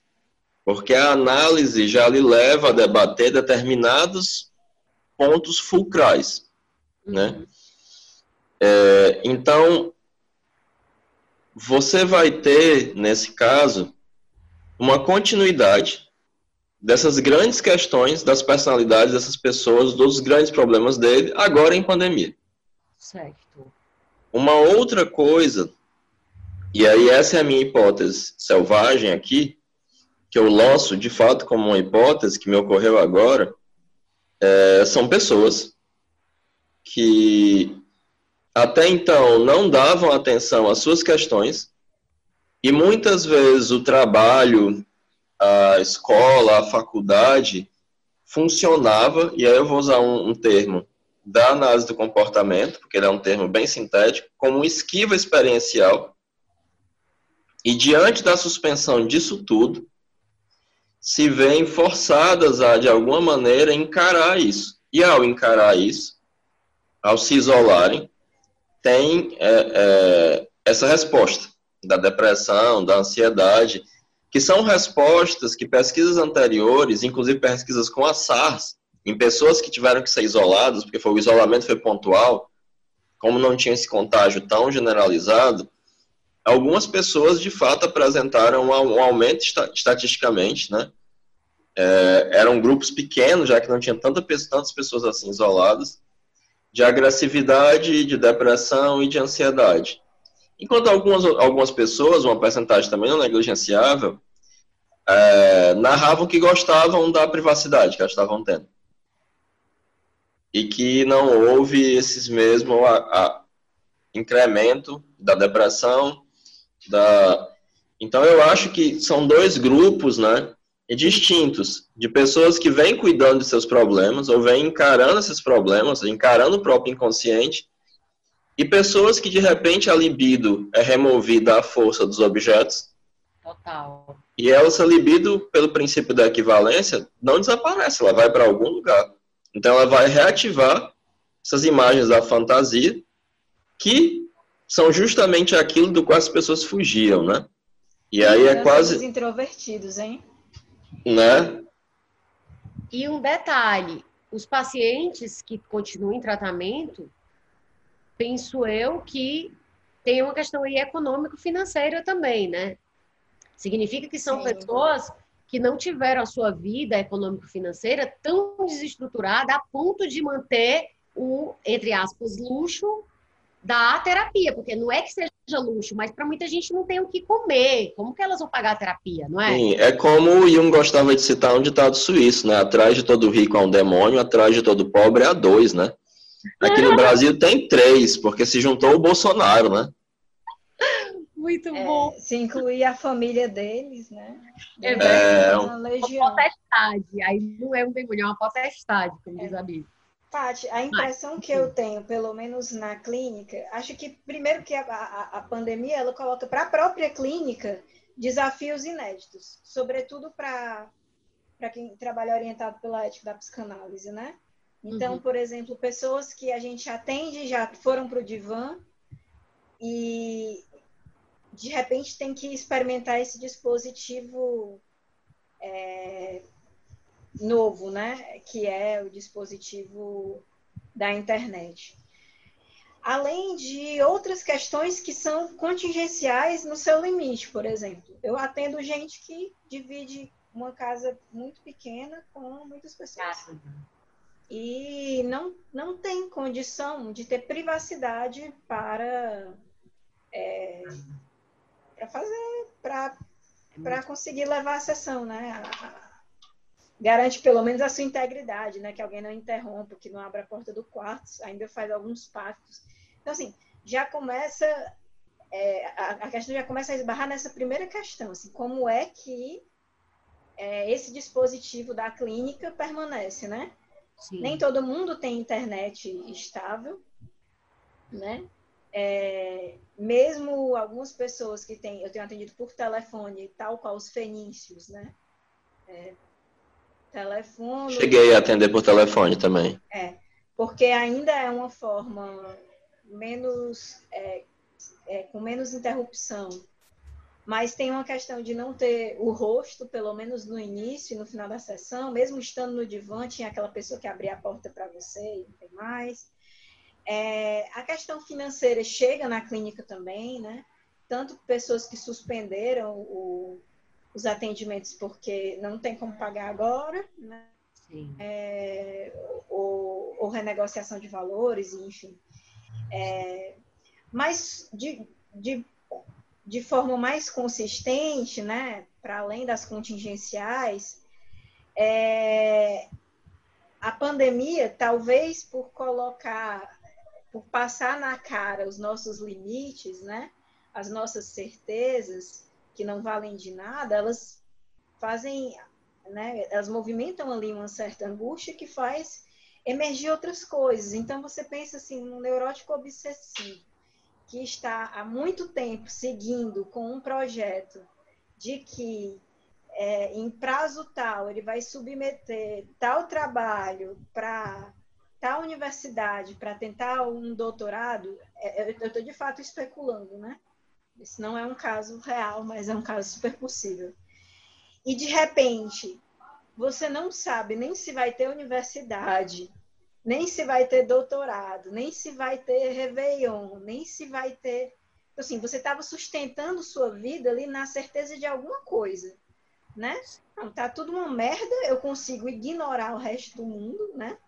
Eu consigo aqui me fingir de morto, pra, porque eu tenho um prazo a cumprir e, e aí, de repente, a suspensão de todos os prazos. E, inclusive, se defrontar com a falta de ideia de um significante que seja de quando é que termina. Ninguém disse é setembro, é novembro, ah, janeiro tá tudo bem. Não, julho tá todo mundo de novo na rua. Essa certeza ninguém está conseguindo garantir, né? Então, a suspensão é completa. Então, assim, as questões elas vão ser tensionadas por um novo vetor, né? A gente compartilhava daqui de uma certa normalidade e de repente é, é passado na nossa cara que não tem, não tem um negócio invisível um negócio da China, literalmente, como diz a, a, a, expressão, né? um negócio que ninguém sabe de onde vem, como é que começou, estão dizendo que é porque alguém comeu um morcego cru. De fato, parece que você está sonhando, assim, a história é absurda. Ah. Aí tem um cara que manda. Eu quero ver comer morcego cru. Oh, e tem um cara que manda você tomar desinfetante, ele é presidente da maior potência, até agora maior potência mundial, e tem um puxa-saco dele que quer mudar a bula de um remédio para dizer que ele serve para Covid-19. Então, assim, nenhuma ficção seria capaz de escrever um roteiro de, desse de dar, é... por, inverossimilhança. Não tinha como você fazer. Um, de um... dar conta disso, assim, não, a melhor série do Netflix, nem Under the Dome, nem, sabe? É, então, assim, de repente a gente tem que se defrontar com isso. Stephen King deve estar com muita depressão, né? Disputar merda, gente. Que eu que podia ter escrito daquele jeito que eu queria, não, não era demais. É. Então, mas eu vou pensar assim, não, isso aí é exagero demais. Eu vou assistir a política brasileira e vou dizer assim, como é que eu supero isso? É, não tem, não tem House of Cards que pudesse prever é, a nossa ministra da Cultura, ex-ministra agora. Não tem, não tem. Então, assim, é, não tem narrativa circulante que dê, dê, conta da experiência que a gente está vivendo agora. Não, pelo menos, na contemporaneidade, assim. Não tão cedo, né? Ah, a, a gripe espanhola, tá certo. É, de fato, podia dar conta do que a gente está experimentando. Mas acho né? que ninguém mandou beber desinfetante durante a gripe espanhola. É, e talvez se mandou não fosse tão grave, porque as pessoas talvez não soubessem o que é que é desinfetante quer dizer. Mas o ponto que eu quero chegar é essa suspensão de certezas, ela tensiona tudo, né, de forma é, é, extrema, além de outras questões que na clínica vão aparecer. O luto, o luto que não se pode elaborar.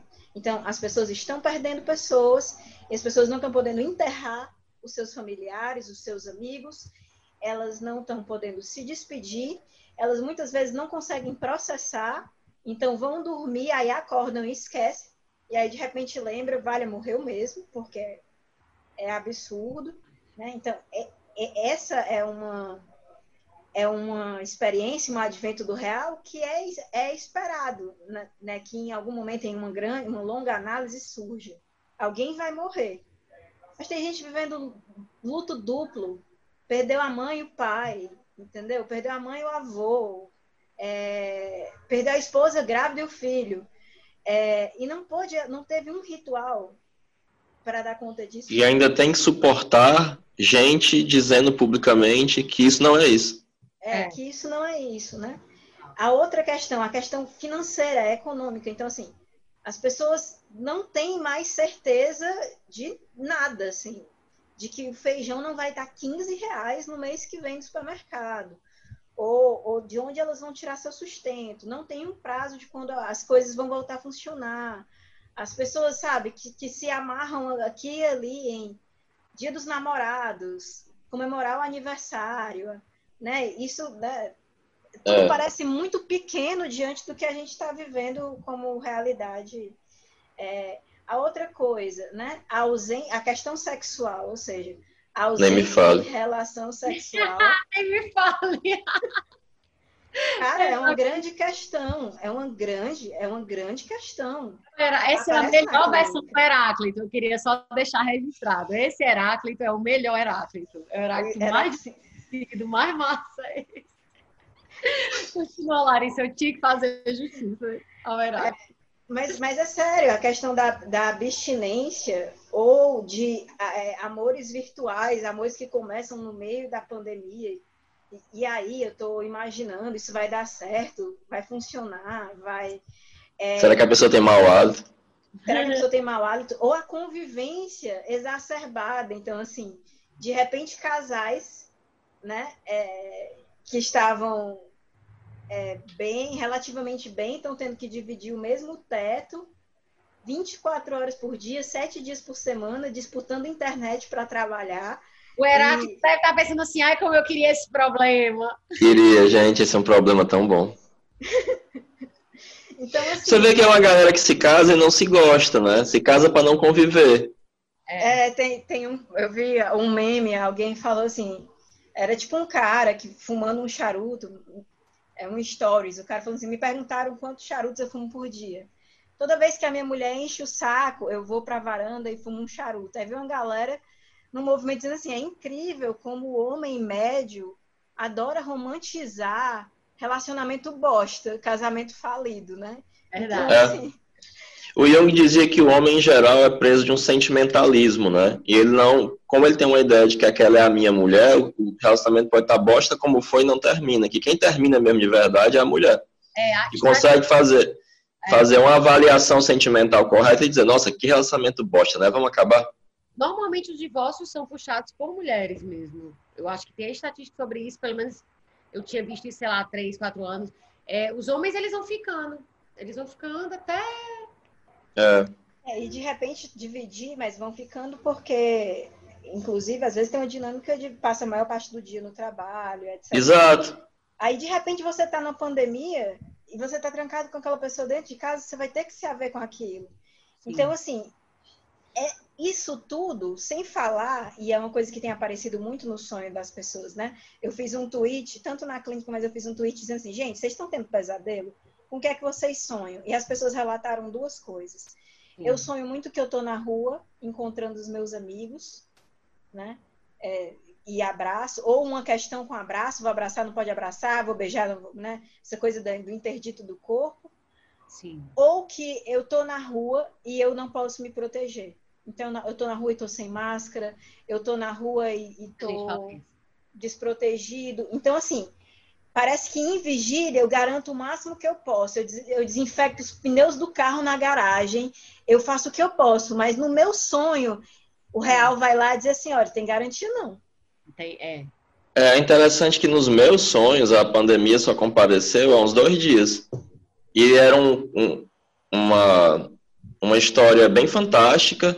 Hum. E quando eu encontrava uma pessoa que meio que era uma espécie de parênteses no meio dessa história, eu ia cumprimentar, eu não cumprimentava, eu cumprimentava com o cotovelo. Porque é, tem um negócio também que é assim, no meio junguiano, surgiu uma galera querendo coletar sonhos durante a pandemia. É, e começa que era uma coisa completamente fora de um, de um, de um método que é, validasse aquilo cientificamente. Né? Então, seria, ou mesmo antropologicamente, ou mesmo qualquer outra perspectiva diferente de uma epistemologia que não fosse estatística e tal, era só uma curiosidade, né? Mas eu me toquei de cara o que é que era aquilo ali, né? Porque as pessoas junguianas, em geral, encaram o inconsciente como uma espécie de posto dos desejos. Elas se desresponsabilizam conscientemente e esperam que o inconsciente assuma a direção das coisas. Então, estavam. É, pegam sorte. a nossa. Boa sorte, boa sorte elas pegam a noção junguiana de grande sonho, que nem é a noção junguiana, o Freud tirou isso da África, dos povos africanos, é, e acham que de repente todo mundo vai estar tendo, alguém vai ter um grande sonho que vai nos guiar sobre como sair disso. Gente, isso é um absurdo, porque uma das coisas que o Jung vai nos ensinar, e a Von Franz também, é que o inconsciente vai lhe ajudar quando você comeu todo o sal que você tem que comer conscientemente. Se a consciência não dá conta, ou não quer dar conta, ou age dessa maneira pueril, o inconsciente vai lhe ferrar mais. Para você aprender, né? Então não é isso. Não, pô, agora eu vou me voltar para o inconsciente e vou achar a solução. Gente, o inconsciente é uma caverna que tem um dragão. Sabe, assim, a mitologia dá conta disso, né? De, de uma série de perigos de se voltar para isso.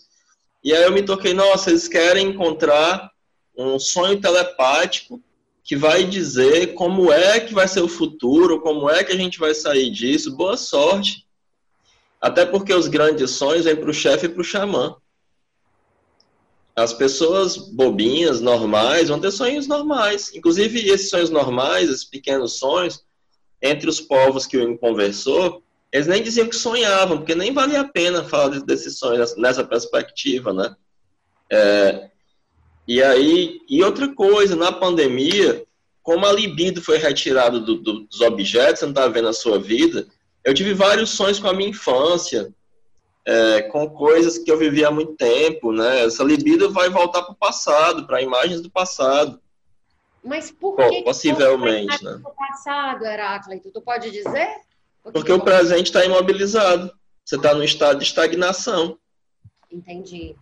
Entendi. E aí a libido vai reativar regressivamente imagens da fantasia que dizem respeito à infância, que dizem respeito ao passado, né? Fora que o, o inconsciente, ele é uma instância autônoma, né? E nós somos, para usar a expressão do Tao Te King, né? Nós somos cães de palha. Assim, a grande coisa, estão passando por uma pandemia, né? Grande coisa no esquema geral das coisas, para a vida na Terra, isso não é nada, né? Já teve. É, o inconsciente é, o inconsciente é natureza, assim, né? Nós somos cães de palha mesmo. Para o grande tal, nós não passamos de cães de palha, né? É verdade, muito verdade. E aí é, é, fica essa coisa pueril, essa desresponsabilização, ou de, ou de usar o sonho como uma espécie de oniromancia em que eu vou tentar encontrar ali algum sinal de um caminho a seguir e tal. Não, gente, menos. Seja menos. Então, é, sobre essa questão, Larissa, que tu estava falando, antes de a gente entrar no, no sonho da ouvinte, que mandou um relato de sonho recente é, para gente, vocês querem, vocês querem falar mais algo sobre sonhos na clínica? É, a Larissa ou o Heráclito? alguma coisa. Eu acho que tá bom. Especial, é? é? eu acho que o, o, o que eu queria trazer, talvez, emendando aí, amarrando as pontas, né, com a primeira parte do programa, é que parece, inclusive, que é, os sonhos têm sido mais longos ou mais absurdos ou mais porque parece que eles estão tentando dar conta aí de alguma de alguma forma para esse advento do real, né? Assim, para essa angústia é, que emerge, né? E, e, sobre a qual não é possível se elaborar muito, assim, né? Porque eu posso, é óbvio, a gente tem endereçamentos, né? É, você escuta muito, ah, não é possível estar tá bem é, com a política brasileira, assim. Se você está bem, desconfio do seu caráter, né? Não é possível estar tá bem. Sim, a gente tem dimensões coletivas e certos entendimentos de que todo mundo tem que estar mal, ok. Mas para cada um isso se manifesta e se coloca de uma forma singular, né? E aí, é, é inclusive, talvez, a maior perversidade, ou talvez perversão mesmo, é, por exemplo, da experiência do luto, tentar colocar no balaio coletivo. É, morreu, mas todo mundo está morrendo, você vai superar isso daí. Meu amor, mas assim, não foi você que perdeu a sua mãe, Dona Marilda, que fazia aquele bolo mole todo domingo. Quem perdeu foi vocês. Vocês viram aquela live entre um cara super estranho e o Eduardo Bananinho, Eduardo Bolsonaro, que ele disse assim: não, todo mundo tem que pegar isso aí, 70%. É, eu tenho uma avó de 80 anos, pode ser que ela morra, mas tá velha mesmo, né? Tem outra avó também, pode ser que morra, né? Mas Aí é perverso, viu? É, é perversão total, né? E assim, ele mesmo não vai morrer, não, né? É incrível como nele não. Nada acontece, né? E o diabo quer, como o pessoal fala, né? Ele deve ter ciências disso. Mas assim, é, isso eu não vi, não. Isso eu não vi, mas o que tem sido um discurso meio recorrente, assim. Eu, Era com um cara não sei o que graneiro, super estranho, eu nunca vi aquele cara, mano. Graneiro, acho que é algo é. Graneiro, não? Quem é esse maluco? Eu acho, se for quem eu estou pensando, é, talvez seja ele mesmo, porque disseram que ele estava na comitiva lá, que contaminou um monte de gente nos Estados Unidos. Ele é tipo playboy é, de São Paulo, enfim, bom vivan. E ele o tá, estava na galera que com a galera que pegou o coronavírus quando o, o, o Bolsonaro foi lá para Miami no começo do ano. Mas é isto. Heráclito, tu, eu pensava que tu ia trazer um monte de sonhos a tua, os seus analisando os críticos. Mas é isso. Então, gente, eu posso ler agora o sonho da Rebeca. Esse é um pseudônimo. Adoro isso de falar um pseudônimo, sabe? Da pessoa. Eu posso Elias. Ler, eu posso ler para vocês? Yeah. Pode. Se eu lia, não lia e tal. É, eu, foi, tem, tem, teve um ouvinte que, assim, como eu sabia que se eu fizesse um post aberto pedindo sonhos, podia ser que muita gente mandasse, cada uma dessas, coisas, dessas pessoas iam né, ter que ser respondidas, demandar resposta. Para não fazer uma coisa de pedir e depois deixar para lá, eu preferi pedir só para uma ouvinte específica. E, e ela me mandou um sonho que ela teve recentemente, agora, em tempos de pandemia. E é o seguinte: a Rebeca disse o seguinte aspas, tive um sonho onde uma conhecida minha, já falecida, morre. Na vida real, ela se aposentou no mesmo local que eu trabalho antes de eu entrar. E eu assumi o trabalho dela e também acabei alugando com o filho dela a casa depois que ela faleceu. Mas voltando ao sonho. Ela havia morrido, ou seja, ela está descrevendo, começa a contar o sonho, depois ela conta coisas da vida acordada, né? Não gosto muito de falar vida é real. É engraçado que ela já traz algumas amplificações das imagens, né? Ajuda a entender o sonho. Pois então, aí ela, ela falou isso da vida real, né? E aí ela volta ao sonho. Ela havia morrido e por algum motivo não podia nem ser revelada, nem enterrada. Então, cada um dos colegas de trabalho, e somos uma equipe pequena, deveria ficar um tempo com o caixão, puxando ele mesmo, ele mesmo pelas ruas. Na minha vez, eu estava na porta de uma balada que ficava num platô em cima de uma montanha com uma subida de terra batida. Eu não queria entrar na balada, porque estava sentindo que tinha muita droga e muita gente estranha ali. Parecia um local abandonado com uma festa clandestina.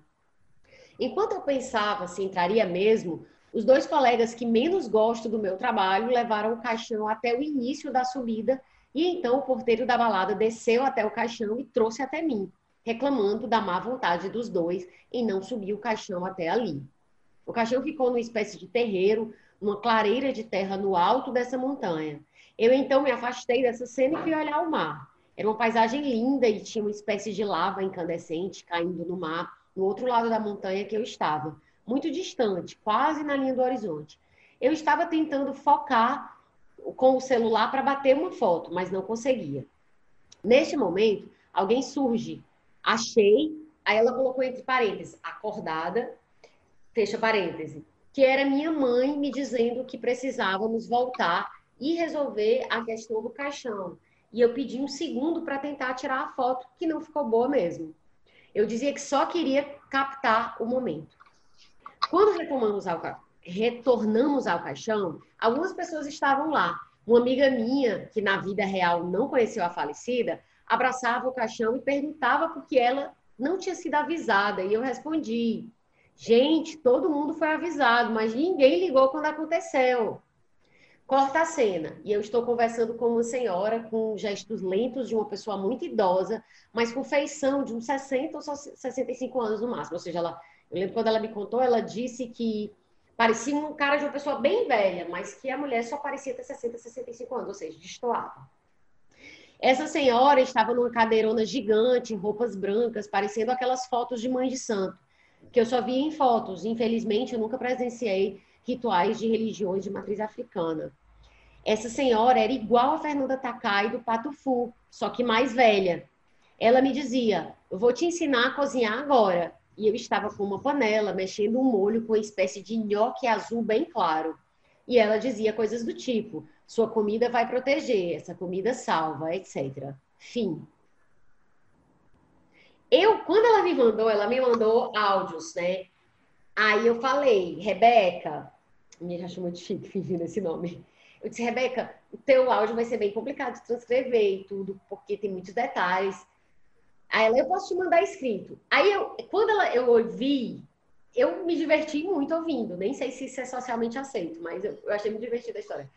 Quando eu li, cara, parecia que. Sabe uma piada engraçada? Uma história muito engraçada que você. Cara, eu ri, eu fiquei, cara, eu, eu amei essa história. Eu disse, eu vou, vou falar com o Heráclito e a Larissa para saber se a gente pode ler tudo, mas fiz questão de manter a privacidade. Ela disse: Não, pode falar meu nome mesmo, não tem problema. Eu disse: Cara, não vou falar teu nome, porque vai que eles falam lá alguma coisa que expõe o sonhador, não sei. Enfim, então é isso. Mas eu gostei muito dessa história, eu gosto bastante desse sonho e não sei porquê, talvez isso diga muito sobre mim, talvez eu não seja uma boa pessoa, porque estou gostando da história, né? Que é meio trágica. Mas, enfim, eu, eu queria que vocês falassem, porque eu até. É, eu não tenho nem como expor a sonhadora, né? Porque eu precisaria das associações dela para isso, né? Pronto, isso é uma coisa fundamental, né? Nenhuma é. interpretação se justifica sem o interrogatório do sonhador. Parêntese, é, ela é espírita, tá? Ela é espírita. É kardecista, no caso, porque ela nunca foi para um, um terreiro. É porque no sonho tem aparece essa figura da mãe de santo. Travou a parte? Travou. Voltou agora direitinho? Voltou. Voltou. Parece que sim. Pronto. Eu, o que eu estava dizendo é que ela é, é, O que ela já tinha me falado é que ela era espírita. Então, é, eu creio que espírita seja sempre sinônimo de kardecista. Enfim, mas eu lembro disso. Ela, ela não é de nenhuma religião de matriz africana e é legal que ela, ela reforça isso, né? Tipo, infelizmente nunca participei de um ritual, mas sei pelas imagens e tal, que são imagens clássicas, né? Enfim, dá para vocês verem alguma no coisa? Máximo, é, no máximo, o que a gente pode fazer é a famosa análise selvagem. Selvagem. Isso, é, porque a gente não, sem as associações dela, bem. Mas assim, a gente pode ver algumas coisas que aparecem aí, né? A uhum. primeira coisa é um ritual fúnebre numa balada, né? Ou seja, uma, é, é, é tem um certo caráter de absurdo, né? E eu fico pensando que num período como esse, assim, que é, a gente não pode velar as pessoas, né? É, é, curioso que isso apareça no sonho como uma situação meio atrapalhada. Eu acabei lembrando do meme que que timing, né? Esse meme do velório, do funeral engana, né? Que é aquele meme dos, dos caras carregando um caixão de óculos escuros e tal. Acredita que eu vejo as repercussões do meme, mas eu não entendo bem o contexto em que ele surgiu. Cara, eu, eu, eu tô muito perdida em relação a esse meme, eu não fui me aprofundar nele. O, vocês me, me, explicam qual é que é a dele? Eu também, eu também, também não, não sei. Eu não entendo qual é, mas eu acho que a gente está num tempo tão absurdo assim que parece que rir de um funeral é melhor do que sofrer é por não poder fazê-lo, assim. E uhum. aí é, eu fico pensando sobre isso, né? Sobre esse sonho do funeral é, aparecer, né? Sim. Um, um, funeral aparecer no sonho, inclusive a, a, de uma pessoa morta. A outra coisa que me deixa curiosa, e aí é, é essa questão de algo que pode proteger, né? Assim, parece que né, o sonho resolve, assim, é um nhoque azul que vai poder é. proteger é. você, assim. Acho que tem... Da Fernanda Takai. É, que é uma mãe de santo. Então, acho assim, que tal hora tem aparecido muito nos sonhos essa perspectiva de algo que protege ou não poder se proteger, né? Porque, de certa Sim. forma, é uma coisa que tem sequelado muito as pessoas, isso de, de como é que eu me defendo, é, diz que é invisível e que eu não sei o que é que pode em mim, quando me encontrar, né, produzir é, e aí eu fico pensando nisso, né? Sobre a vulnerabilidade, necessidade de proteção, né? Mas de fato não tem como analisar, né? É, é tu vai que atua. Não, é, você tem elementos que são pelo menos curiosos, seria o que eu, o que eu tentaria chamar a atenção numa análise, né? É porque é o, é o enterro, é a segunda, a segunda morte, né? E essa pessoa é a pessoa que ela assumiu a casa, ela alugou a casa que ela morava e faz, o tra... é, e faz o trabalho que ela faz. Ela traz essa amplificação, né? Sim. Então, é, ela tem uma implicação com essa, com essa mulher que agora morreu. E esse, isso tem a ver com o trabalho, já que são as pessoas do trabalho que vão velar e carregar o caixão. Sim, né? Sim. E, ao, e ao carregar isso, ela passa por essa balada, né, que é uma, uma subida, e ela não quer entrar lá. Ela está mais confortável com a morta do que com a balada, né? Sim. E essas pessoas reclamam para eles a morte, né? Vão lá e reclamam que há uma vontade, ela se afasta. E há dois momentos que são dois momentos de respiro na narrativa, né? Em que ela vai olhar para o mar e ela vê uma, uma lava entrando no mar, que é uma imagem bem arquetípica, né? Do, do, do, do fogo com a água, né? Uma espécie de conjunction, né?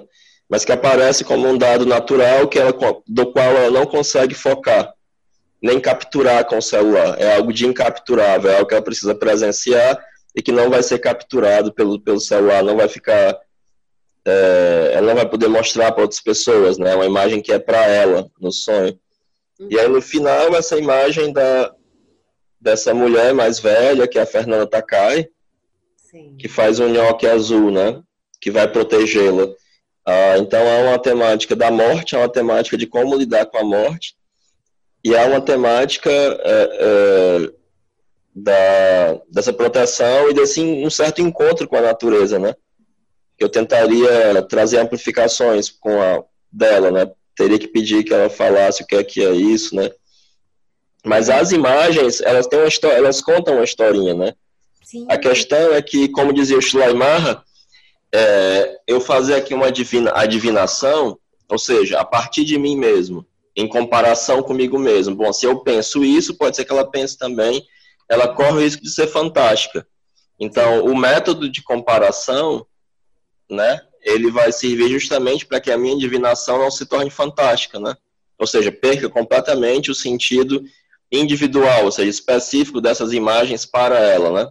Completamente. Porque aí, se a gente fosse fazer isso e, e, e tomar como interpretações, seria aquela história das, do livrinho que vendia, né? Livro de sonhos. Aqui é, exatamente. Com montanha. Com... Mas eu, eu, eu me arriscaria a uma interpretação selvagem, correndo o risco de que é selvagem, e hum. tomando a imagem do sonho como algo coletivo, né? Aí, tá, então vamos lá. Pois é, essa interpretação selvagem seria tomando essa imagem como uma imagem coletiva, né? Apesar de que ela tem uma circunscrição bem individual, que é uma pessoa que ela conhece e tal.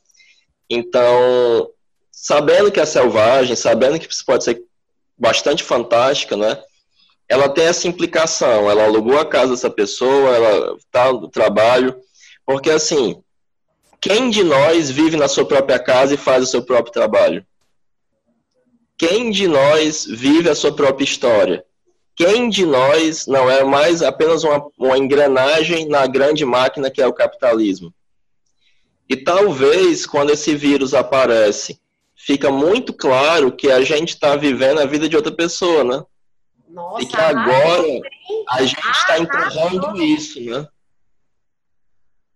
É boa Amei! É. É, para mim ocorrem outras coisas, mas de fato sem as amplificações é, é, são difíceis. Assim. É. A, a aposta é que ela ocupou o lugar é, de alguém que já morreu, né?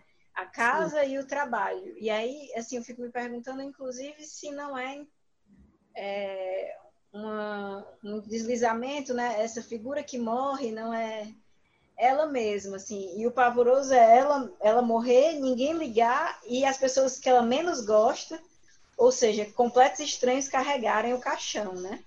Porque tem esse dado, assim, quem carrega o caixão Cara, são os dois amigos que ela, os colegas que ela menos gosta. Sim. Então, acho que fala da impessoalidade da, da morte. impessoalidade da morte. Que menos ligam para o trabalho dela, né? Essa, essa categoria aí do trabalho é muito importante nesse sonho. Cara, sabe o que é, que é o mais louco? É que, assim, o Heráclito fez uma chave de interpretação. Eu, não estou querendo falar aqui do sonho da Rebeca em si, não estou dizendo que isso vai fazer sentido para Rebeca, tá? Estou dizendo para mim. Eu tô, eu tô, eu tô eu estou aqui diante desse sonho como quem está diante de uma obra de arte, como quem está diante de um filme, de um livro de literatura, tá? De uma obra de arte. E aí pega-se essa obra de arte e aí o Heráclito faz uma análise dessa obra de arte. A Larissa faz outra, elas vão por caminhos completamente diferentes e as duas fazem muito sentido para mim, sabe? Então isso é muito louco, porque. É porque uma aponta para um aspecto coletivo, a outra aponta para um aspecto individual. E os dois estão paradoxalmente certos. É. E se duvidar. Podem estar. Se fossem cinco interpretações de um ponto de vista coletivo ou individual, talvez fizesse sentido, porque e aí isso me faz pensar na qualidade. Não dá para a gente falar de, de, de, de, porque o sonho não é uma, uma expressão consciente, né? Não é uma expressão da vontade. Mas se a gente parte do pressuposto de que muitas obras de arte, as pessoas falam que fizeram, parecendo que elas estavam possuídas por um espírito, parecia que elas foram tomadas e, e não tinha muito a vontade delas. A... Vocês já ouviram isso muitas vezes, né? Claro. Já... Não, parece que eu estava tomado e quando eu vi estava lá a obra. Então, assim, eu queria só ressaltar esse aspecto de, de, de dessa fantasia expressa no sonho e na arte, como ela de fato é, é, parece ter a mesma qualidade, sabe? Porque você vê uma pessoa contando um sonho, gente, aquilo é um filme. É, mas o, o, o Jung, ele fala que você deve encarar o sonho como obra de arte. Que ele não pode ser simplesmente intelectualizado ou reduzido a conceitos, né? Que é o, o espantalho que os romanianos fazem com a obra junguiana, né? Então ele mesmo diz que não pode ser feito assim. Ele representa uma obra de arte da natureza, um movimento artístico da própria natureza. Muito bom. É isso. Então, sonho, se não serviu para se fazer a interpretação a partir da vivência, da experiência da ouvinte, né? Mas, pelo menos assim, eu me diverti muito ouvindo. E essas interpretações que vocês deram, elas eu acredito que isso vá também, pode ser que tenha um, um efeito parecido com esse para alguns ouvintes, né? É, ele tem um efeito para mim, que ele me faz, ele, ele me faz ter acesso à leitura sobre o que a gente está vivendo, que eu não estava pensando dessa forma, nesses termos que vocês colocaram. Enfim, muito legal. Ou talvez até tivesse pensando, mas quando alguém fala, parece que é mais válido, né? Quando outra pessoa fala. Mas é isso, eu adorei. Vocês têm mais alguma coisa para falar antes da gente entrar nas dicas? Não, acho que pra mim tá tranquilo, se a Larissa quiser. Eu adorei esse episódio. Foi um dos episódios ah, mais, achei, mais amei. Achei muito, achei muito legal é, trocar essa ideia. É muito bom, assim, essas perspectivas, né? Fazer esse, esse cotejamento né, da, da perspectiva do Jung, do Freud, do Lacan sobre o som. Deixando de lado disputas imaginárias bobas, né? Deixando de, de lado as disputas imaginárias. É, e pensar, inclusive, nisso, assim, né? De, de como a, a, arte parece que sempre se... Né? A arte, ela sempre se antecipa, né? Sim. É, e, e pensar, inclusive, que esse, esse senso de realidade né, que a gente está vivendo talvez uma forma de elaborar sobre ele ou torná-lo mais suportável seja justo pela arte, né? Assim, um jeito de escapar, né? É, é pensar, é, bem, é, é, um tempo absurdo, então o que é que fizeram do absurdo, né? Em outros, em outros contextos, né? Assim, o que é que com o absurdo os artistas fizeram? Acho que é uma boa pista, assim. E aí tem uma né, vasta gama de possibilidades, né? Uma leitura muito legal para fazer nesse tempo é o Borges, né? O Ficções é um livro muito bacana sobre sobre isso. Nas artes visuais, curiosamente, tem o trabalho de um artista asiático, acredito que coreano, chamado Texin Se, que é um trabalho, é uma performance que dura um ano, onde ele se prende dentro de uma cela por um ano e ele, e ele não pode falar com ninguém, ele não pode se comunicar de nenhuma forma, nem escrevendo, nem e ele fica preso nesse lugar por um ano. O amigo dele vai todo dia botar comida para ele e a condição da performance é que ele nunca se comunique, né? E é interessante ler os relatos desse artista sobre essa experiência porque de forma extrapolada é uma experiência que a gente está é, vivendo agora, assim, né? Essa experiência do confinamento e de como ele, por exemplo, elaborava isso, né? Então ele traçava linhas imaginárias dentro da cela e é, Paty, tu travou, será? Não. Oh, não, não, só estou ouvindo atentamente. É, ele traçava linhas imaginárias dentro da cela, que eram uma cela de pouquíssimos metros quadrados. Então, depois do meio-dia, ele atravessava essa linha imaginária, era como se ele tivesse saído para tomar o banho de sol. Né? E às quatro da tarde ele caminhava até o canto direito da sala, que era como se ele estivesse visitando outro lugar. E é muito interessante porque a essa performance seguem uma série de outras performances, onde ele vai elaborando essa relação com o tempo, com o confinamento. Depois ele fez uma, uma performance onde ele tinha que bater de meia em meia hora, ou de uma em uma hora, ponto em um relógio de ponto, que era um relógio de ponto que fotografava ele é, durante um ano. Depois ele faz uma performance onde durante um ano ele não pode estar sob nenhum teto. A experiência radicalmente oposta da, da, da performance do confinamento. É muito legal ver como é que o artista elabora sobre isso, né? É, então, assim, na literatura, né, nas artes visuais, no cinema vão ter muitos filmes com esse tema, essa estética né, do sonho, ou que vão pensar a questão do confinamento ou da pandemia, né? Então vamos vamos se amarrando aí, né, fazendo fazendo laço com os outros, né? Continuando a se comunicar com quem a gente gosta, mas também esses outros pares que, né, que, que produziram no seu tempo e a seu modo é, elaborações sobre uma saída possível, né? Se não vai vir dos nossos sonhos a saída possível, né? É, pelo menos é, suportar de forma mais é, viável esse momento, né? É, um caminho pode ser olhar para os sonhos ou para as obras de arte, né? Fico pensando nisso. Verdade. Eu, tu falou dessa questão da performance desse artista. Tu sabe há quanto tempo ele fez isso? Assim. Tem uns anos já. Eu posso depois mandar, mas pelo menos 10, 15 anos Caramba. talvez. Muito, muito legal. É, e aí é interessante pensar, né? É, ele fez voluntariamente essa performance, né? Cara, a gente está preso agora contra a nossa vontade. Mas é um trabalho muito interessante, vale a pena procurar. O nome dele é Texins e C. É difícil acertar né, a redação do nome só ouvindo, assim, eu estou dando um Google aqui para ver se eu acho como é que redige, mas depois eu mando para ti, Paty. Performance.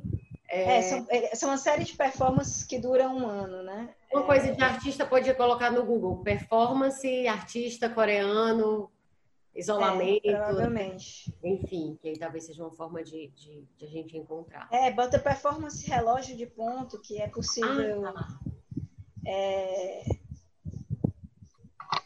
é, encontrar. É, eu tô aqui dando o Google e não achei, mas enfim, depois eu passo para ti. Tá certo. E aí, e fazendo laço com essas experiências, né? Eu acho que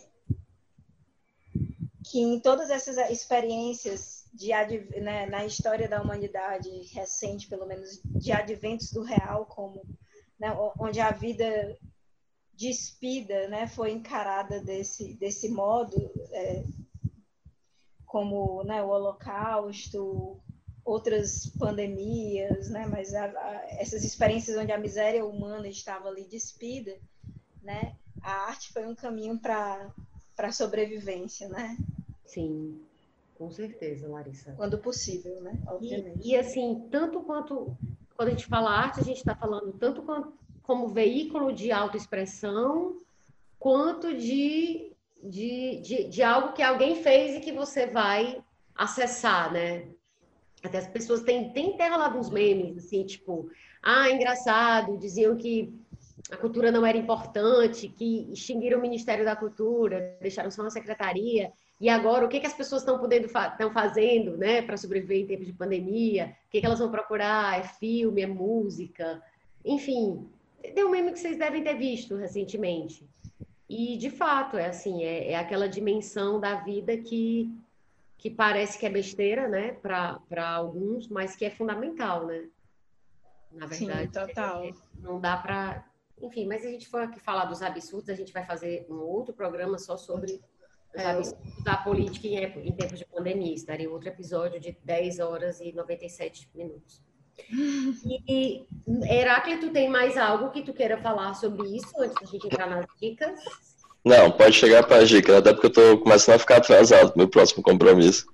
Então, pronto, a ideia é 19 horas, é ter tua aula, já tinha esquecido disso. É isso, gente. Então, as dicas de hoje, elas são é, um, um, livro é, que o Heráclito indicou e os demais livros foram indicações da Larissa. É, primeiro, é Jung, e é primeiro porque, por conta da recuperação histórica que esse livro faz, especialmente esse capítulo, da história do estudo dos sonhos. É, a obra é Jung e a construção da psicologia moderna, do Sonu Chandazani, que a gente já citou no começo do episódio.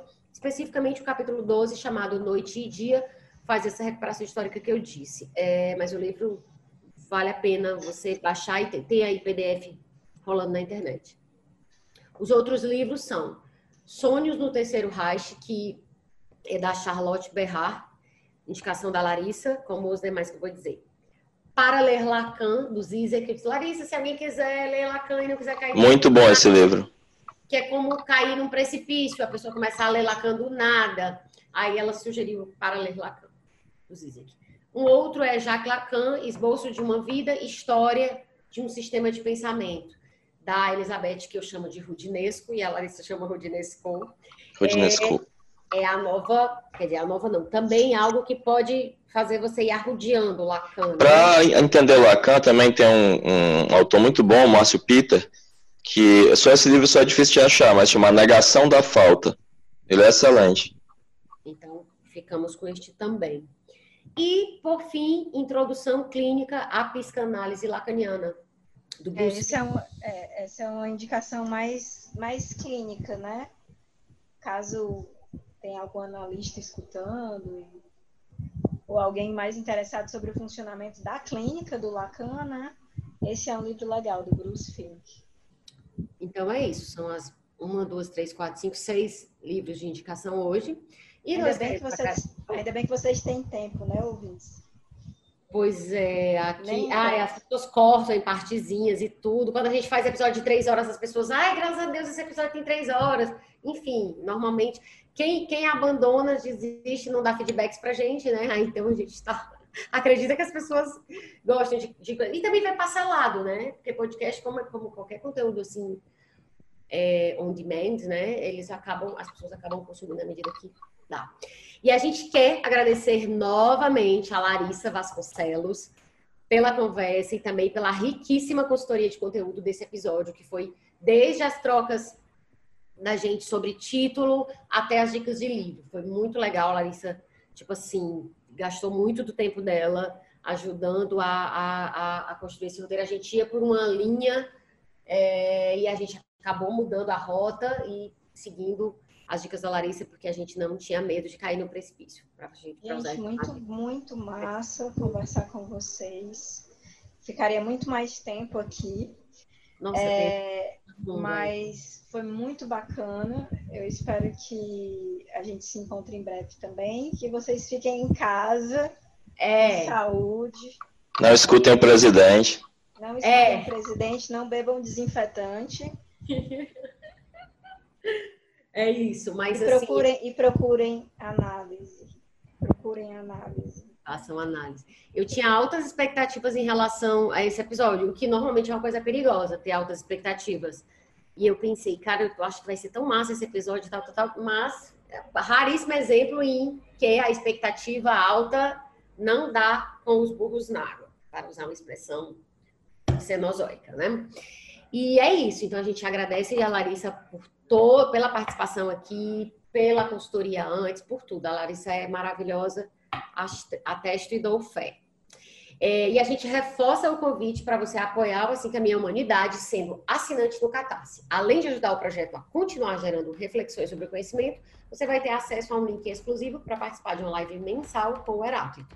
A live terá duas horas de duração e os temas serão aqueles discutidos nos dois episódios de cada mês. Para assinar, basta ir em catarse.me barra assim caminho. Lembrando que a live desse mês, eu estou dizendo que tudo leva a crer que vai ser dia 30, porque vai que acontecer alguma coisa, né, enfim, um, alguma circunstância de força maior, mas deve ser no sábado, dia 30, certo? E o Assim Caminha Humanidade tem o apoio da TV O Povo, emissora educativa da Fundação Demócrito Rocha. Siga arroba Fundação Demócrito Rocha no Instagram e fique sabendo de todos os cursos disponíveis e dos próximos que serão lançados. Lá tem cursos pagos, mas também há ótimos cursos gratuitos. Dá uma conferida que toda semana tem é, algum, não vou dizer episódio, né? Mas tem fascículo novo, capítulo novo de curso rolando. Se você gostou desse episódio, manda o link para um amigo que curte o assunto, faz uma story e a gente compartilha se você marcar assim underline também, porque se você não marcar, a gente não vai saber o que você fez, né? Então, enfim, a gente não vai ter como compartilhar.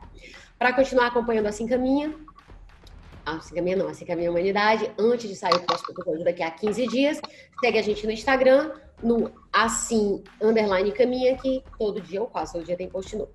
E fica por aqui o episódio 31 do podcast Assim Caminha a Humanidade. Roteiro. Pati Rabelo.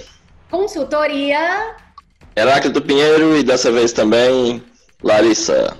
Isso, Larissa Vasconcelos. Vasconcelos. Edição, Mariana Vieira. Arte da vitrine.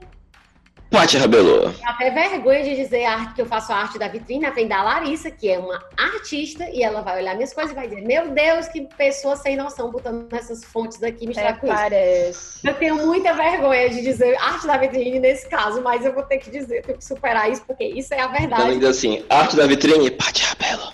É, boa, Heráclito tá muito inspirado, meu Deus do céu. Consultoria de Instagram e blog, Pati Rabelo. comercial, Heráclito Pinheiro. Coordenação de produção, Chico Marinho. estratégia digital. João Vitor Dumar. Obrigadíssima a quem ficou até aqui com a gente e até o próximo episódio, daqui a 15 dias. Se despeçam, pessoas. Continue sonhando. Tchau. Tchau, gente. Beijo, beijo. Como é, que, como é que se diz? Quem chegou até aqui comenta real, real. Comenta É, real. Ah, boa. Beijo, gente. tchau, gente.